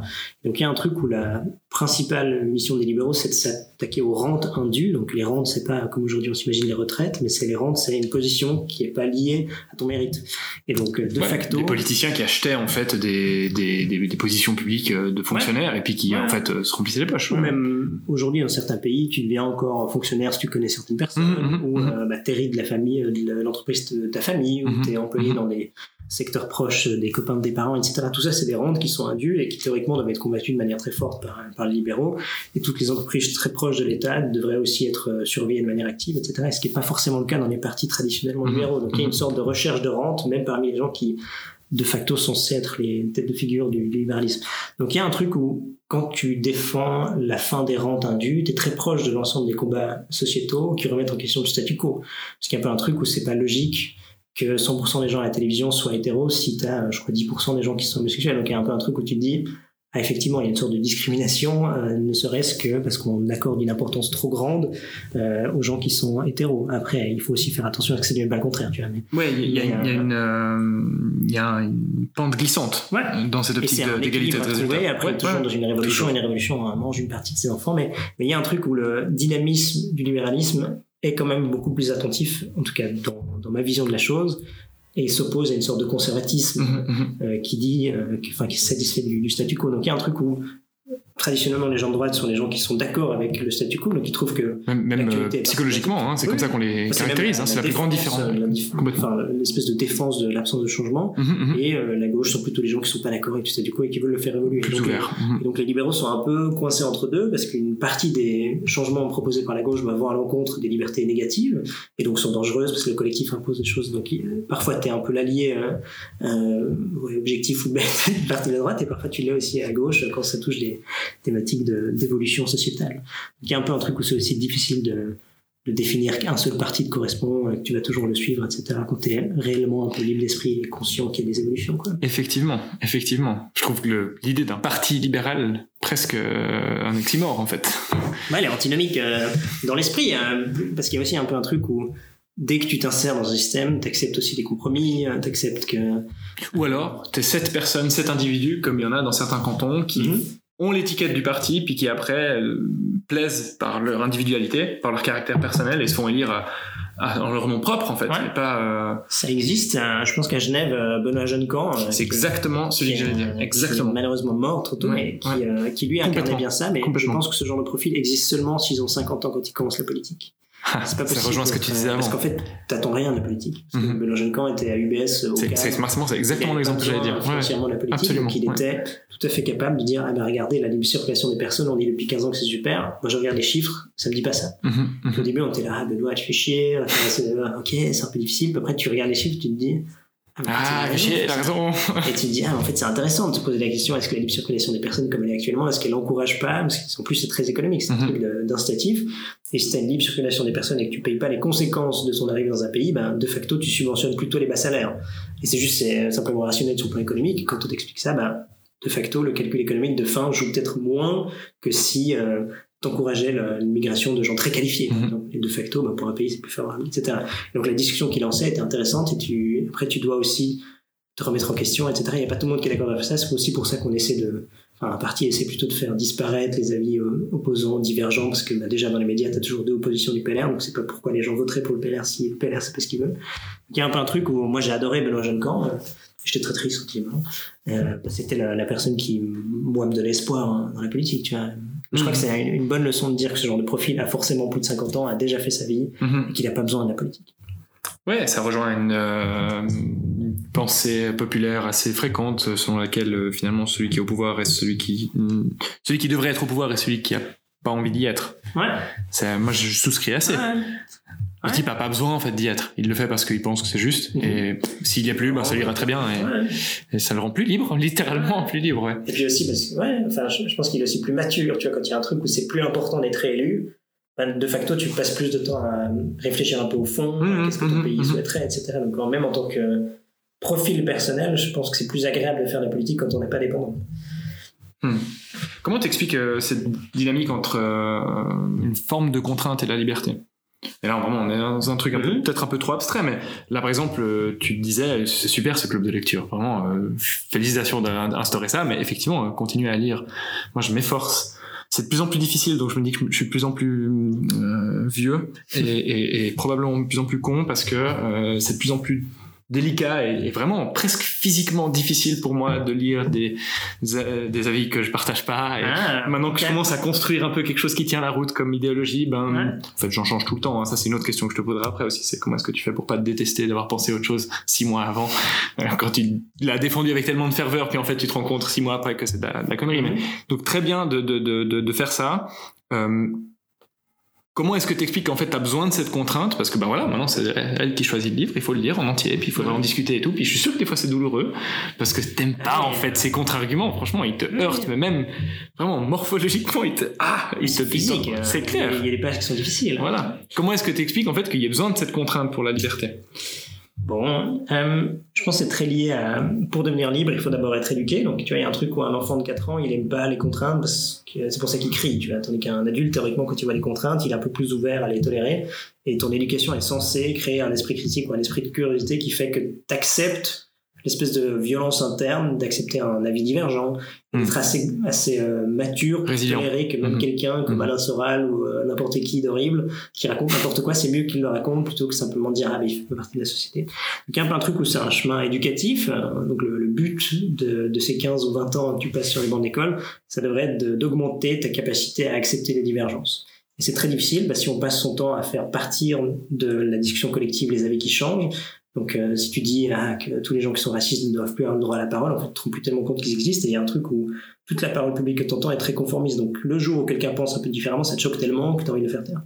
J'ai l'impression que c'est une question d'apprentissage, de créer une sorte de capacité mentale à vouloir avoir cette différence, et ensuite de l'entretenir hein, en tant que société, de dire qu'on veut des gens différents, etc.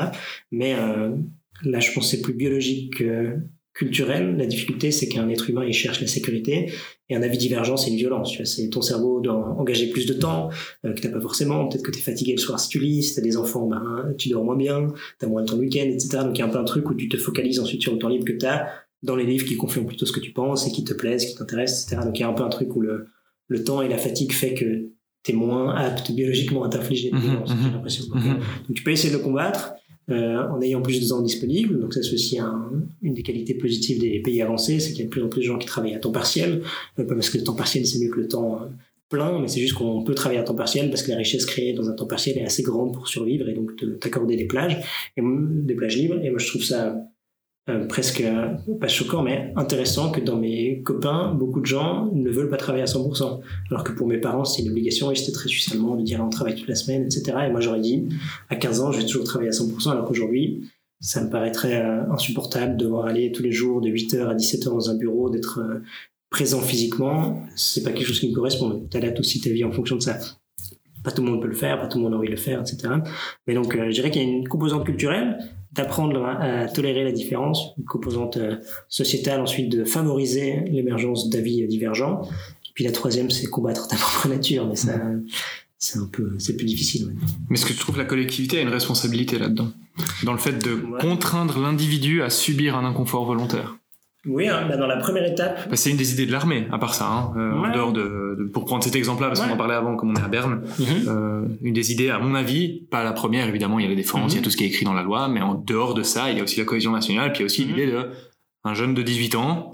C'est pas mal si, quand il l'a pas appris chez lui, l'État le prend en charge et lui dit, bon mec, maintenant, tu dois te lever le matin à 5 heures, tu dois aller faire tes chaussures, tu dois faire tes trucs.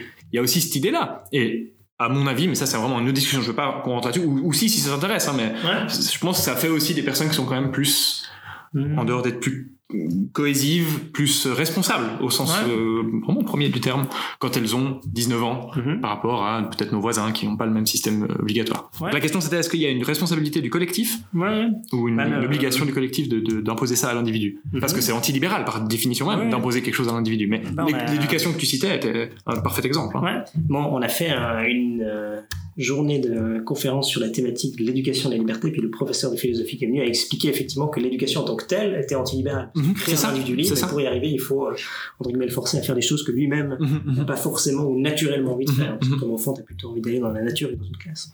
Euh, L'exemple de l'armée, je suis pas tellement, enfin, moi j'aime bien l'idée de l'armée où tu mets les différentes régions linguistiques ensemble et surtout tu te confrontes à des gens qui viennent de couches sociales très différentes de la tienne euh, moi, entre guillemets, j'ai eu la chance de venir d'un milieu où les gens n'étaient pas du tout riches, euh, où j'avais pas d'habitude de bourgeois, etc. Mais d'être confronté à ces gens-là à l'université ou en politique m'a appris beaucoup de choses. Tu, te dis, ah, j'ai peut-être pas envie d'être comme ça, j'ai peut-être envie d'apprendre ça. Et à l'armée, il y a une, une des choses favorables, c'est que pendant quelques mois, tu es vraiment avec des gens que, premièrement, tu peux détester, euh, qui pensent différemment, qui ont de cultures différentes, euh, et parfois ça rend aussi très modeste sur le fait que bah, t'es pas si parfait que ça. et avec lesquels tu es obligé de travailler. Ouais. Donc ça, je pense, c'est très positif. L'aspect qui me convainc moins, c'est que si l'État te force à le faire, il n'y a pas un truc où c'est comme quand un enfant l'oblige à jouer d'un instrument de musique, il arrête l'instrument le jour où les parents ne le forcent plus. Donc je dirais que l'État ou la collectivité, son rôle, c'est de créer des individus libres, et une fois qu'ils sont adultes, d'avoir fait le travail pour qu'eux-mêmes soient curieux et qu'ils aient la volonté de traverser le Rushdie-Graben, d'aller discuter avec d'autres cultures, etc. Donc tu dirais que c'est superflu parce que ça devrait déjà être atteint en fait avant les 18 ans et que 18 ans, bon voilà, ils sont adultes, il ne devrait plus y avoir besoin de faire ça. Ça, en fait, c'est un peu une sorte de, de faillite, enfin, t'admets que t'as mhm, failli, mhm. si à 18 ans, il faut encore forcer les gars que t'as eu pendant 15 ans dans la collectivité, tu les as eu pendant 15 ans sur les bords de l'État, mhm, si à 19 ans, ils sont pas encore libres et responsables, c'est que les 15 ans d'avant sont mauvais, Donc, euh, Beaucoup de ce qui est fait à l'armée est vraiment, euh, c'est intéressant parce que ça fait partie aussi de la doctrine militaire pour les cadres, c'est euh, de l'éducation. Pas seulement de l'instruction. L'officier est responsable aussi de l'éducation des subordonnés. Et c'est intéressant parce qu'en fait, c'est le dernier moment, c'est ça. rejoint ce que tu dis, hein, le dernier moment où l'État prend en charge l'éducation d'un individu.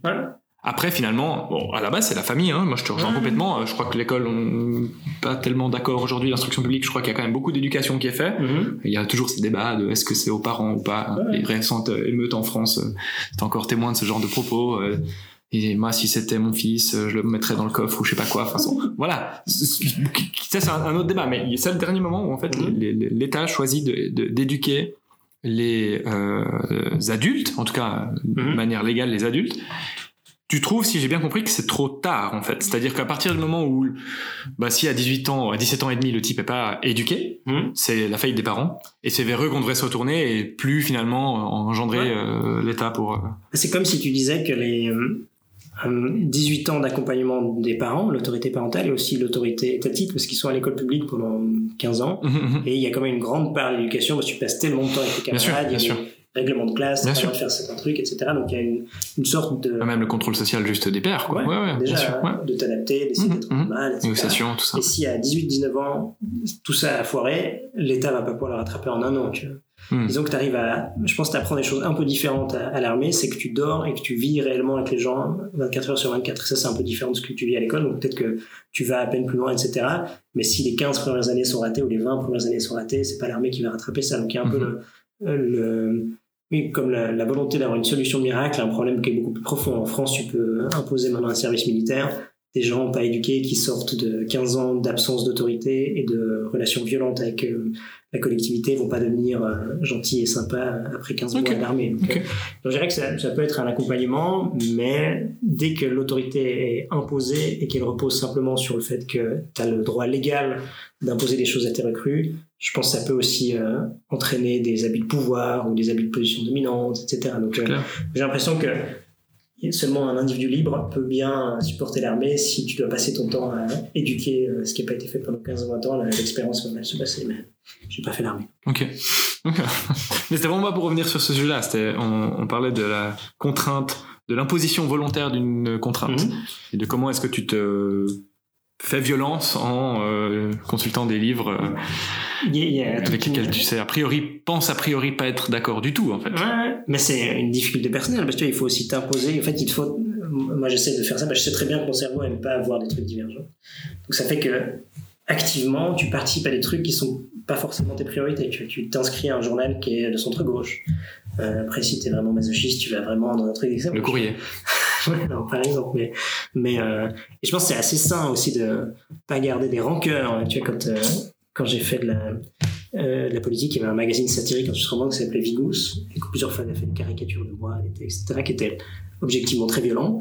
Et il y a un peu un truc où ta tendance naturelle serait de dire Ah, mais là, c'est de la diffamation, là, j'ai envie de porter plainte et tout, plus près de trop compte, mais ma cohérence personnelle m'interdit de faire ça, et surtout, fait, c'est mieux de se dire Bon, ben, c'est dommage, si un dessinateur à 50 ans a besoin d'être violent avec un gamin de 20 ans, c'est plus lui qui me fait pitié que moi, tu vois.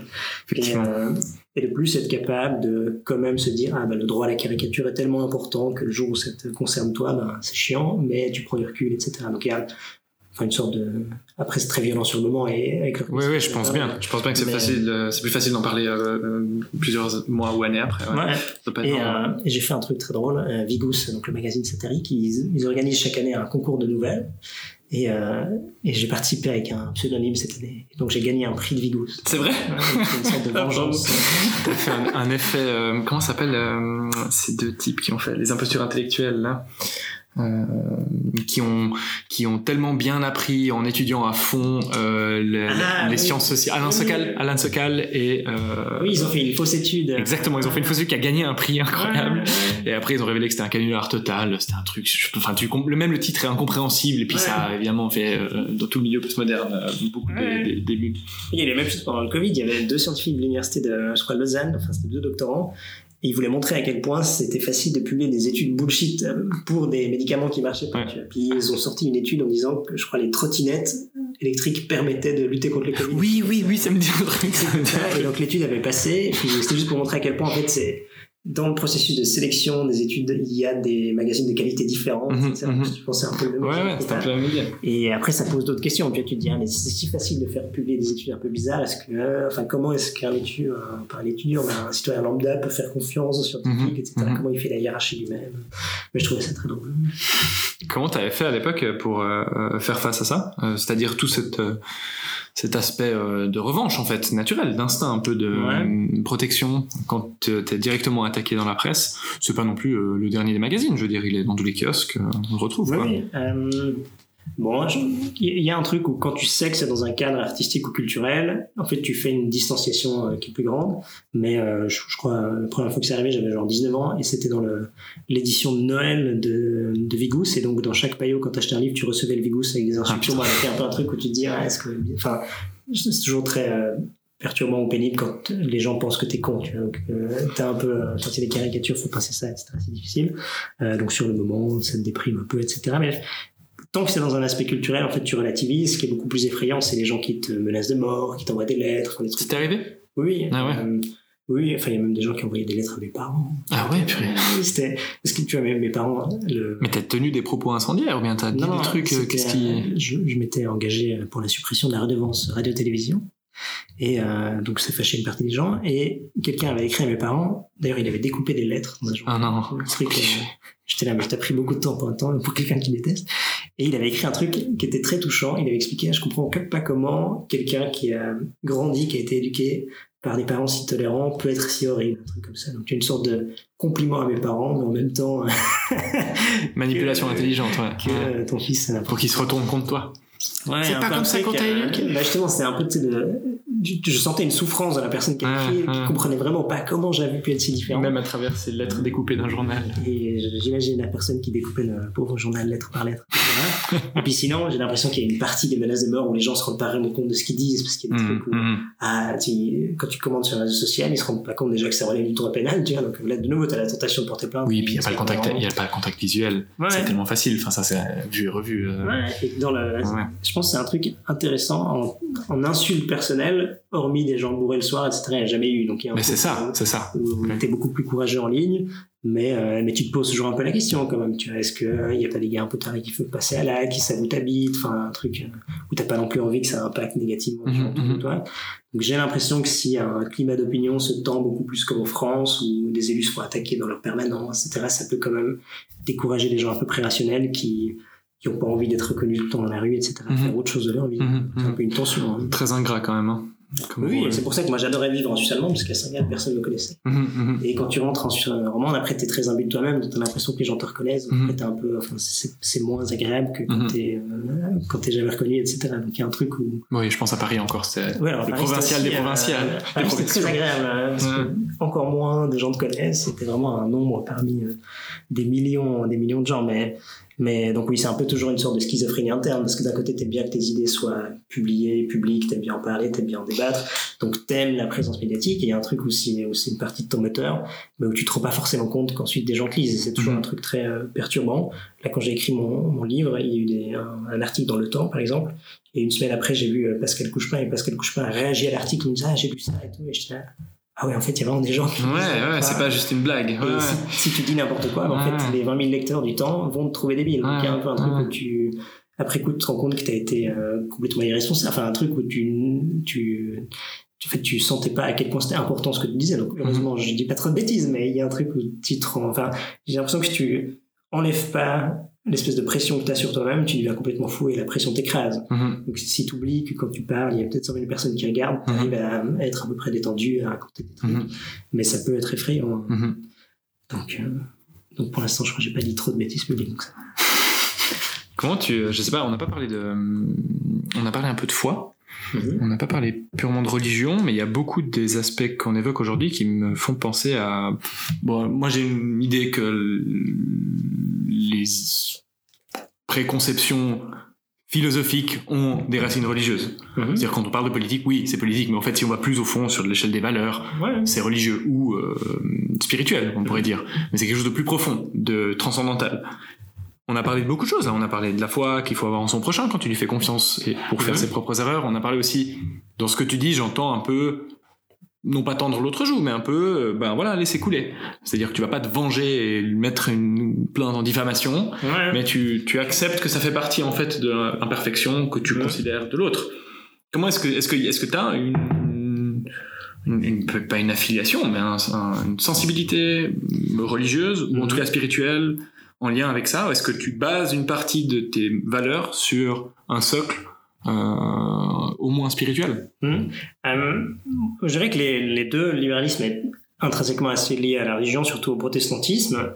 Euh, une partie du succès suisse vient des moments où il y a la réforme, l'idée où on peut discuter, parce que l'intérieur de la, euh, du protestantisme, c'est de dire il n'y a pas un seul dogme, on peut en discuter, on peut essayer de faire des débats, on peut remettre en question les choses. Et donc intrinsèquement, une partie de la révolution culturelle qui a mené au libéralisme est dépendant aussi de cette ouverture à l'interne même de la religion d'en discuter. Ma mère a fait des études de, de théologie, elle est venue dans le canton de Neuchâtel avec mon père qui est également un allemand, donc ils sont venus à Neuchâtel parce qu'il y a un choix fiscal irrationnel, mais ils l'ont fait parce que Neuchâtel était un canton réformé, mm -hmm. et dans un canton réformé, une femme peut être pasteur. C'est pour ça qu'en partie... Parce que vous venez d'où? Ah, ma maman a beaucoup voyagé en Suisse allemande, mais elle venait de Berne et Saint-Gall. Mm -hmm. Et mon père vient de Fribourg, mais nous, on est tous nés en Suisse romande, mm -hmm. etc. Mais donc, ils sont venus à Neuchâtel en partie pour ça. Et mes parents sont très croyants, ils sont connus aussi dans un cadre religieux. Mais leurs quatre enfants ne sont pas eux-mêmes des religieux au sens profond de la chose, de se reconnaître dans une institution, parce que moi, ma réserve personnelle, c'est qu'une institution, en tant que libéral, m'effraie. En fait, l'espèce de dire qu'il y a une parole publique de la religion, il y a une parole établie. Un parti, quoi. Euh, en fait, je trouve qu'il y a beaucoup de ressemblances. il y a un peu un truc où tu fais des actions parce que le collectif le veut, euh, qu'il y, a des, il y a des hiérarchies, il y a des structures. Évidemment, elles sont moins grandes, par exemple, chez les protestants que dans la religion musulmane ou que chez les catholiques, qui a une sorte de sensibilité plus ouverte au débat mais j'aurais beaucoup de peine à me retrouver dans un cadre établi, de dire que tous les dimanches je vais faire ça, etc., etc.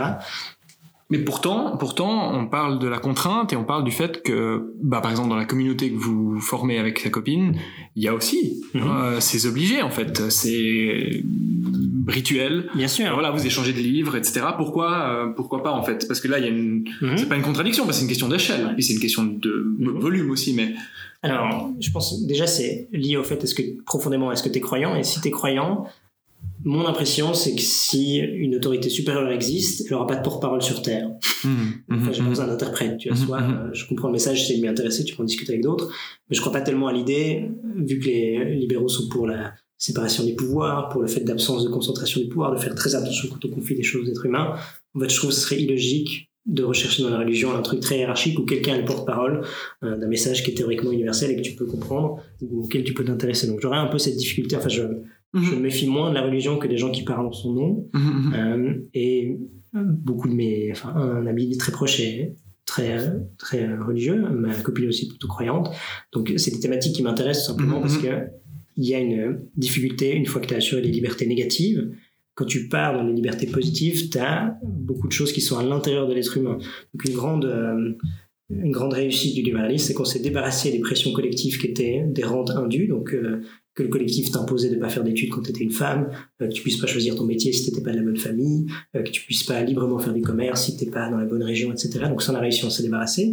Deuxième chose dont on s'est dont on a un peu dissolu les liens, c'est la, famille. Avant la famille, euh, le père a décidé quasiment tout. Il y avait une pression familiale sur quel métier tu choisissais. Et donc le libéralisme ou le libéralisme sociétal, du coup, a réussi à distendre ce lien. Et les familles qui s'entendent bien maintenant sont des familles qui ont des atomes crochus et pas des familles par tradition une obligation d'écouter le père. Mm-hmm. Donc disons que tu as supprimé l'espèce de pression extérieure de la société, qu'elle soit collective ou familiale sur l'individu, mais du coup tu laisses l'individu dans le modèle final un peu seul face à lui-même, obligé de retrouver un collectif, que ce soit bah, si tu aimes ta famille, tu les rencontres toujours, et du coup cette fois c'est un choix, ou alors un cercle volontaire qui sont tes amis. Il y a une Cette fameuse liberté qui est difficile. Bah oui, c'est C'est un choix, ouais. Et surtout, tu as beaucoup moins de capacité de trouver des boucs émissaires, parce que dans un monde où tu choisis pas tes études, ou ta famille euh, engendre le, reste de ta vie, ce qui est encore vrai en partie, hein, tu vois, on est mhm. structuré par le parcours familial, etc. Mais dès ce moment-là, bah, vu que tu es seul face à toi-même, c'est plus ton voisin qui explique pourquoi tu rates ta vie, mhm, euh, mhm. c'est plus ton père euh, qui a pas eu le bon métier qui fait que tu es un raté, etc. Donc il y a un truc où c'est très violent comme individu parce que bah, théoriquement tu es confronté à ce que tu fais mal et tu dois te sanctionner toi-même. Et ça peut être euh, violent d'être sans cesse confronté à l'obligation de faire des choix, de devoir chercher toi-même la structure qui te protège, etc. Mhm. Donc, là, j'arrive à comprendre ou à voir l'aspect intéressant de la structure euh, spirituelle qui peut encadrer ça pour trouver un sens et puis t'intégrer dans ça, pour donner la direction. Mhm. Et c'est une thématique qui m'intéresse. Après, je, j'ai une telle euh, euh, méfiance, on va dire, des structures aussi des aspects négatifs euh, qui mmh, passé d'abus du pouvoir, simplement mmh. sur une partie des enfants, etc., que, que je ne serais jamais sans doute inscrit comme étant protestant. Non, non, pas inscrit dans l'institution, mais toujours sensible à la doctrine. C'est-à-dire, tu vas lire ou, je sais pas, engager des discussions volontiers sur ces sujets-là. Ce que je veux dire, c'est ton analyse et ton, ta sensibilité ne s'arrête pas même au terrain philosophique. Je sais pas si on peut faire une gradation, mais en politique, philosophique et sur le fond du fond, à mhm. mon avis, c'est religieux parce que tu peux pas l'expliquer par, c'est pas rationnel en fait. c'est pas euh, propositionnel, c'est quelque chose de de lors du sentiment mais même c'est plus profond que du mhm. sentiment c'est quelque chose qui dépasse vraiment tout le reste transcendantal. Mais je pense aussi et la, la première étape a une grande influence sur le reste. C'est ça c'est ça. Bah, c'est le fondement à mon avis. Une, partie des gens expliquent que la, réussite de l'Occident par exemple est basée sur la qualité de ses institutions. Mhm, mhm. mais la qualité des institutions vient aussi de la possibilité d'en débattre au départ. C'est clair. la révolution protestante tu peux moins facilement discuter des institutions etc etc et donc il y a une sorte de révolution culturelle qui a lieu d'abord, qui ensuite engendre le fait qu'à la fin les individus sont libres. Donc, euh, et, ça explique aussi de manière plus agréable les différences entre euh, civilisations ou entre euh, continents. Si tu as une religion qui permet moins la discussion interne, qui met moins l'importance sur libre arbitre, bah à la fin, tu auras des institutions qui sont moins bonnes. Mais ça ne veut pas dire que les musulmans sont plus cons que les, mhm. protestants, mais c'est juste que la structure ou la culture interne fait que le débat est moins permis. Et du coup, à la fin, les, les résultats sont moins bons également. il y a un peu un truc où, en fait, ça enlève toute possibilité raciste de dire qu'un peuple est meilleur que l'autre, euh, parce que tu l'expliques par la culture. La mhm. culture dépend aussi en partie de la religion. Donc, euh, mhm. c'est aussi plus facile de confronter les religions en prenant les faiblesses qu'elles ont, avec les conséquences qu'elles ont, plutôt que de dire, ah, bah, par principe, j'aime pas un gars qui porte un voile. C'est mhm. juste que le voile est la conséquence directe de, l'ensemble de la philosophie de la religion. Donc, tu disais, mais je crois, en fait, je, je pensais au fait que je t'ai posé une question et je crois que j'ai dû t'interrompre ou quelque chose comme ça, on n'a pas obtenu la réponse. C'était la question de la confrontation à d'autres avis. Ouais. Euh... Si, t'as répondu? Je demandais, genre, est-ce que t'as des sensibilités? Est-ce que t'as des? Alors, oui, tu m'as parlé de votre club de lecture, c'est ça C'était ça la réponse, en fait. Mais est-ce que t'as, est-ce que tu gardes des potes euh, marxistes euh, ou euh, des autres avec lesquels, sur une base régulière, sur la base du dialogue, et pas forcément de l'échange purement intellectuel, peut-être des, des, des, types aussi d'autres couches sociales? Comment est-ce que tu. Comment est-ce que t'évites la tour d'ivoire? Bon, je pense que c'est très difficile. Puis tu as les tendances naturelles où. Moi, je suis aussi. J'aime bien dans ma tour d'ivoire. Donc, il y a un peu un truc où je dois combattre ce que je suis naturellement. Et quand j'étais jeune, j'ai fait beaucoup de foot. Donc, quand hmm. tu as fait du foot, tu croises vraiment des gens très différents, des classes différentes. Mais tu as une difficulté quand tu changes de canton, quand tu vas habiter en Suisse allemande, quand tu vas à Paris, quand tu vas à Berne, bah, naturellement, tu les croises plus. Mhm. Euh, donc, c'est-à-dire que tu perds, euh, enfin, les liens se distendent, etc. Mais tu es content, une fois par année, d'aller à la fête des vendanges, les revoir, de passer Tu vas cette année oui, alors, si, on s'y verra Si, exactement, si rien ne s'y oppose, j'irai. Mais donc, tu te rends aussi compte que tu as des réalités tellement différentes que c'est difficile aussi pour toi de, de, revenir dans leur réalité sans être, euh, sans être violent, sans être indécent, sans, sans paraître ultra chiant, etc. sans syndrome de l'imposteur, ouais, avec légitimité. Ouais. De, ouais, ouais, oui, d'être capable de renouveler les, mm-hmm. les, blagues que tu avais il y a 10 ou 15 ans, d'essayer de, comprendre ce qui les fait marrer aujourd'hui, etc. Donc, euh, tu essayes de garder ce lien, mais naturellement, en fait, ils se distendent. Et c'est pas parce qu'on ne sait pas, ou comme ça, juste parce que tu te croises beaucoup moins. Donc, je dirais qu'il y a une euh, tendance quand même à voir beaucoup de gens qui ont un peu les mêmes opinions que toi. Ça dépend aussi de ton parcours. Je pense que ça aurait été plus facile d'avoir des proches marxistes si j'avais fait l'université de Lausanne plutôt que Saint-Gall. Tu vois, c'est aussi un peu un truc où ton parcours t'éloigne de gens comme ça. Si tu avais des cours de répétition, tu vois par Oui, alors ça, moi, je pense c'est. Enfin, moi, je l'ai pas fait parce que je pouvais pas. Non, mais je, me suis cassé, je me suis cassé quatre fois la clavicule. C'était genre, genre le médecin de l'armée voulait pas de moi difficulté, mais. Euh, non, mais c'était pour dire, il y, a des, il y a des occurrences dans lesquelles tu, tu, te confrontes à. Mais c'est un regret, tu vois, parce que ça aurait été hyper intéressant, etc. Mhm. Et c'est un des aspects positifs que j'ai pu voir parmi les jeunes en politique, c'est que tu croises des gens de l'ensemble de la Suisse. Donc tu vois mhm. vraiment des Malois, mhm. des Tessinois avec des enjeux très différents, des accents étranges, des réalités différentes. Tu sens que les Genevois correspondent à leurs clichés. Ça, c'est fou à part ça. Et ça, c'est fou. Je pense peut-être dans les partis de droite, ils sont une caricature d'eux-mêmes, donc il y a une sorte de. Incroyable. Tu, tu confirmes même ce que tu avais comme comme pensée. Et c'était, je pense, intéressant d'aller en, en France. Salut. Salut. Bonjour. Désolée, je voulais pas. Mais non, mais rien du tout, rien du tout. Il y a aucun. C'est complètement euh, libre, donc ça fera partie du podcast. C'est la vie. aucun problème. Salut, Noé. Enchanté. Mais tu peux te joindre à nous si tu veux ou comme tu veux. Vraiment, euh... Non, non, Ok, bon, en tout cas, euh... non, mais bien sûr, enfin, je suis chez toi, tu vois, évidemment que. Je vous laisse à vos, à vos, discussions. ok. Mais je pense que je vais pas vous déranger encore trop longtemps, on est déjà à 1h50. C'est pas mal. Oui, c'est pas mal. C'est toi là. mais je pourrais, moi, moi, même, même, même, mec, moi, je pourrais continuer jusqu'à 4h du matin, sans problème. Sans problème. Donc, on va pas faire ça parce que je dois quand même rentrer. Euh, je me lève pour le petit demain matin, donc euh, c'est pas une bonne idée. Mais, mais c'est un des trucs qui me manque un peu avec la, mmh. la parentalité. T'as plus ce temps là de pouvoir ah, te dire, allez, je me flambe, tu sais que tu vas le regretter en fait euh, le lendemain le trade-off est difficile. Ben, Aujourd'hui, j'ai passé du temps à. Il y a un livre qui est sorti euh, dans la collection Savoir Suisse, que tu connais peut-être, sur les doctorants qui font un livre à la fin, sur le tirage au sort en Suisse. Puis en fait, le tirage au sort en Suisse, c'est un truc qui historiquement a beaucoup existé et c'était utilisé pour combattre la, corruption ou la concentration du pouvoir. Ouais. C'est un truc intéressant qui était même utilisé par les familles euh, riches en place parce qu'elles trouvaient que certaines familles avaient trop de pouvoir. Donc entre les familles riches, ils ont mis le tirage au sort pour que les familles riches aient du pouvoir. Donc là encore la contrainte euh, imposée quoi. Oui, et puis il y a un truc intéressant où c'était présent au 17e, 18e et à la fin 19e. Euh, et aujourd'hui, quand tu parles de tirage au sort en Suisse, tout le monde dit ah mais ça correspond pas à la démocratie mhm, directe, c'est mhm, impossible, mhm, c'est un truc nouveau, innovant, alors c'est un truc vieux comme le monde. Et ça correspond à une idée assez libéral de casser le pouvoir, de le redistribuer, mhm. d'éviter que des gens puissent faire carrière en politique ou que tu puisses redistribuer les, les postes en fonction des acquaintances politiques, etc. Donc il y a un truc où le tirage au sort me paraît historiquement très suisse et en plus euh, culturellement très libéral. Je savais pas du tout ça. Je savais pas non plus. C'est une institution. Oui, moi, je pensais que c'était très nouveau. Oui, oui, effectivement. Dans, dans, mon livre, c'était un des thèmes que j'abordais, le tirage au sort, et j'avais complètement sous-estimé le fait que c'était historiquement un truc très présent en Suisse. Hum. Et quelqu'un m'a rendu attentif à ce livre après coup, donc je me suis dit, ah, c'est dommage, j'aurais pu rajouter une page sur les trucs historiques en Suisse, etc. Mais c'est pas grave. Hein, Comment t'écris?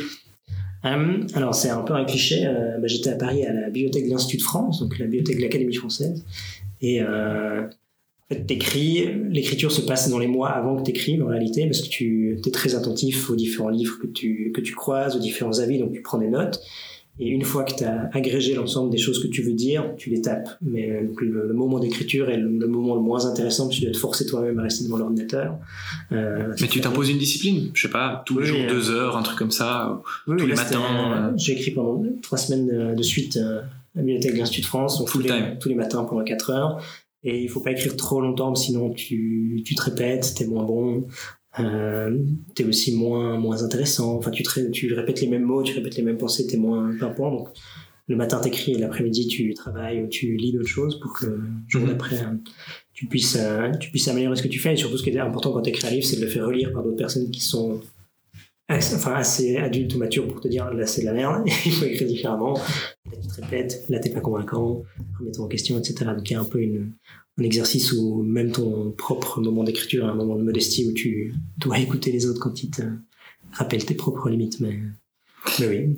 Je crois que c'est un bon, une bonne manière de conclure ce podcast parce que c'était beaucoup tourné sur la question de la modestie en fait, qui je pense sera un des mots euh, hmm. du titre.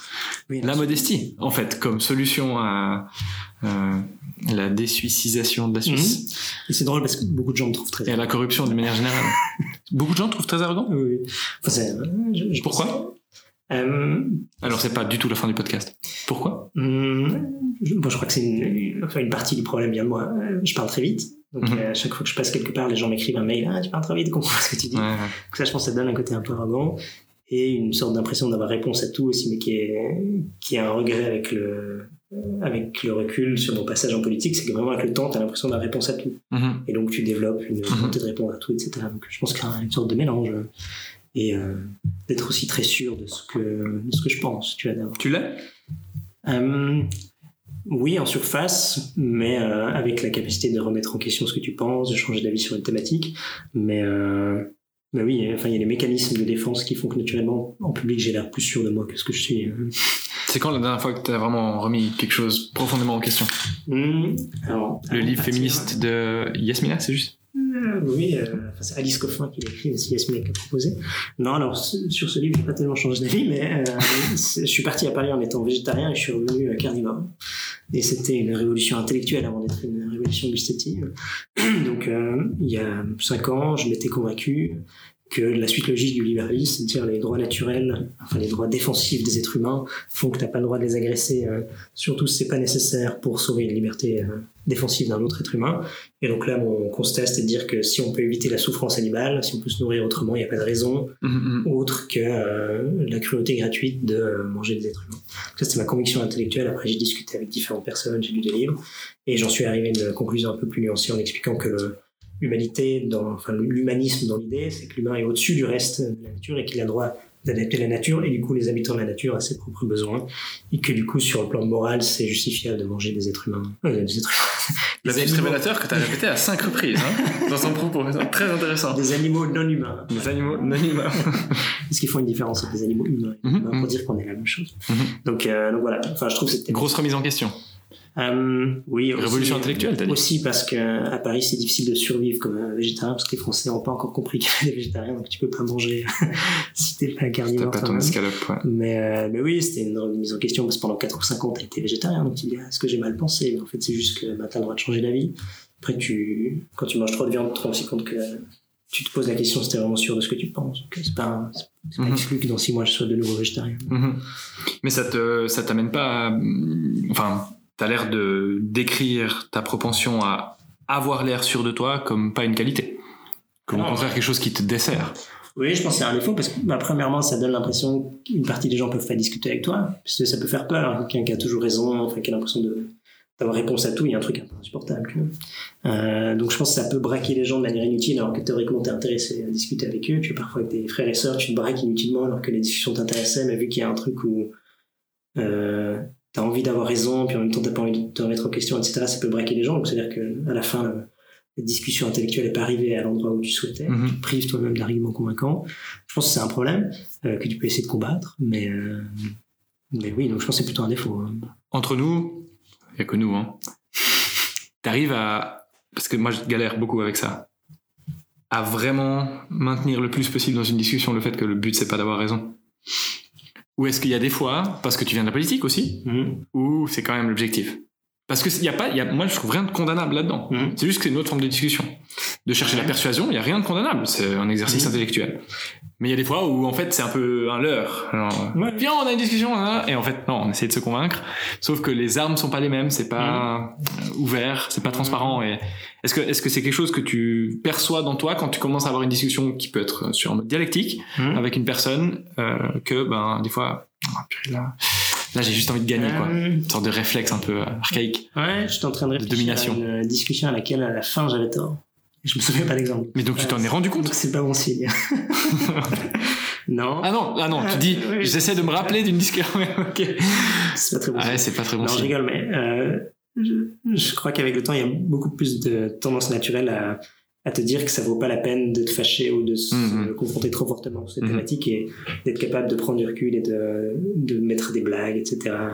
Avec une de mes sœurs, par exemple, dans le passé, on s'engueulait beaucoup et maintenant je sais très bien que ça vaut pas la peine mhm. et que juste dire ah ben moi j'ai lu ce livre là c'est intéressant peut-être tu veux le lire après on en discute et de mettre une blague en disant que toi-même t'es une caricature enfin un truc euh, où tu es capable de désamorcer des, violences qui peuvent, violences verbales hein, qui peuvent, qui peuvent survenir, et aussi l'idée de dire que c'est pas forcément possible de faire changer d'avis avec quelqu'un, par exemple sur la thématique européenne. Je trouve qu'en Suisse les camps sont très euh, divergents et quasiment arrêtés. Il y a des gens qui pensent que c'est la priorité absolue de faire un accord cadre avec l'Union européenne. Moi, je pense que culturellement et même dans le modèle suisse, c'est peut-être pas la priorité, ou en tout cas pas comme ça. Mais euh, j'étais cette semaine à une réunion où il y avait que des gens qui étaient, euh, qui enthousiastes. Exactement, c'était une réunion des gens enthousiastes sur la thématique qui discutaient avec un diplomate. Et du coup, tu essaies de comprendre pourquoi est-ce qu'ils défendent ça, et tu te dis, bon, bah, de toute façon, je vais pas les convaincre, mais on va essayer de discuter avec eux pour comprendre pourquoi est-ce que cette nuance est si importante pour eux, pourquoi c'est la priorité. Tu te rends aussi compte qu'une partie de leur argument fait sens. Tu vois, c'est problématique si, euh, je sais pas, les meilleurs chercheurs suisses sont relativement exclus du système de recherche, c'est pas bien, tu vois, donc c'est pas souhaitable mais tu sais que c'est un trade-off parce que culturellement la Suisse s'en sortira mieux s'il n'y a pas trop d'approche avec l'Union européenne mhm. dans ma vision du monde. Mhm. Mais tu acceptes en même temps que bah, ta position a des conséquences négatives sur ce point-là. Donc une partie des gens nient et c'est un peu débile parce que bah, du coup t'es pas tellement euh, à la recherche de la vérité si tu nies euh, l'aspect négatif ou les conséquences négatives de ta pensée. J'ai l'impression qu'avec le temps tu lâches aussi un peu prise quand tu as l'impression que tu peux pas convaincre tout le monde et que c'est pas non plus le but. Hein. Ça me paraît pas être un propos arrogant. Ça va T'en sors assez bien, je trouve. en tout cas, je l'ai pas ressenti. Ou alors tu le masques vraiment bien, t'as appris à le dissimuler. C'est beaucoup de C'est ça. bon, merci.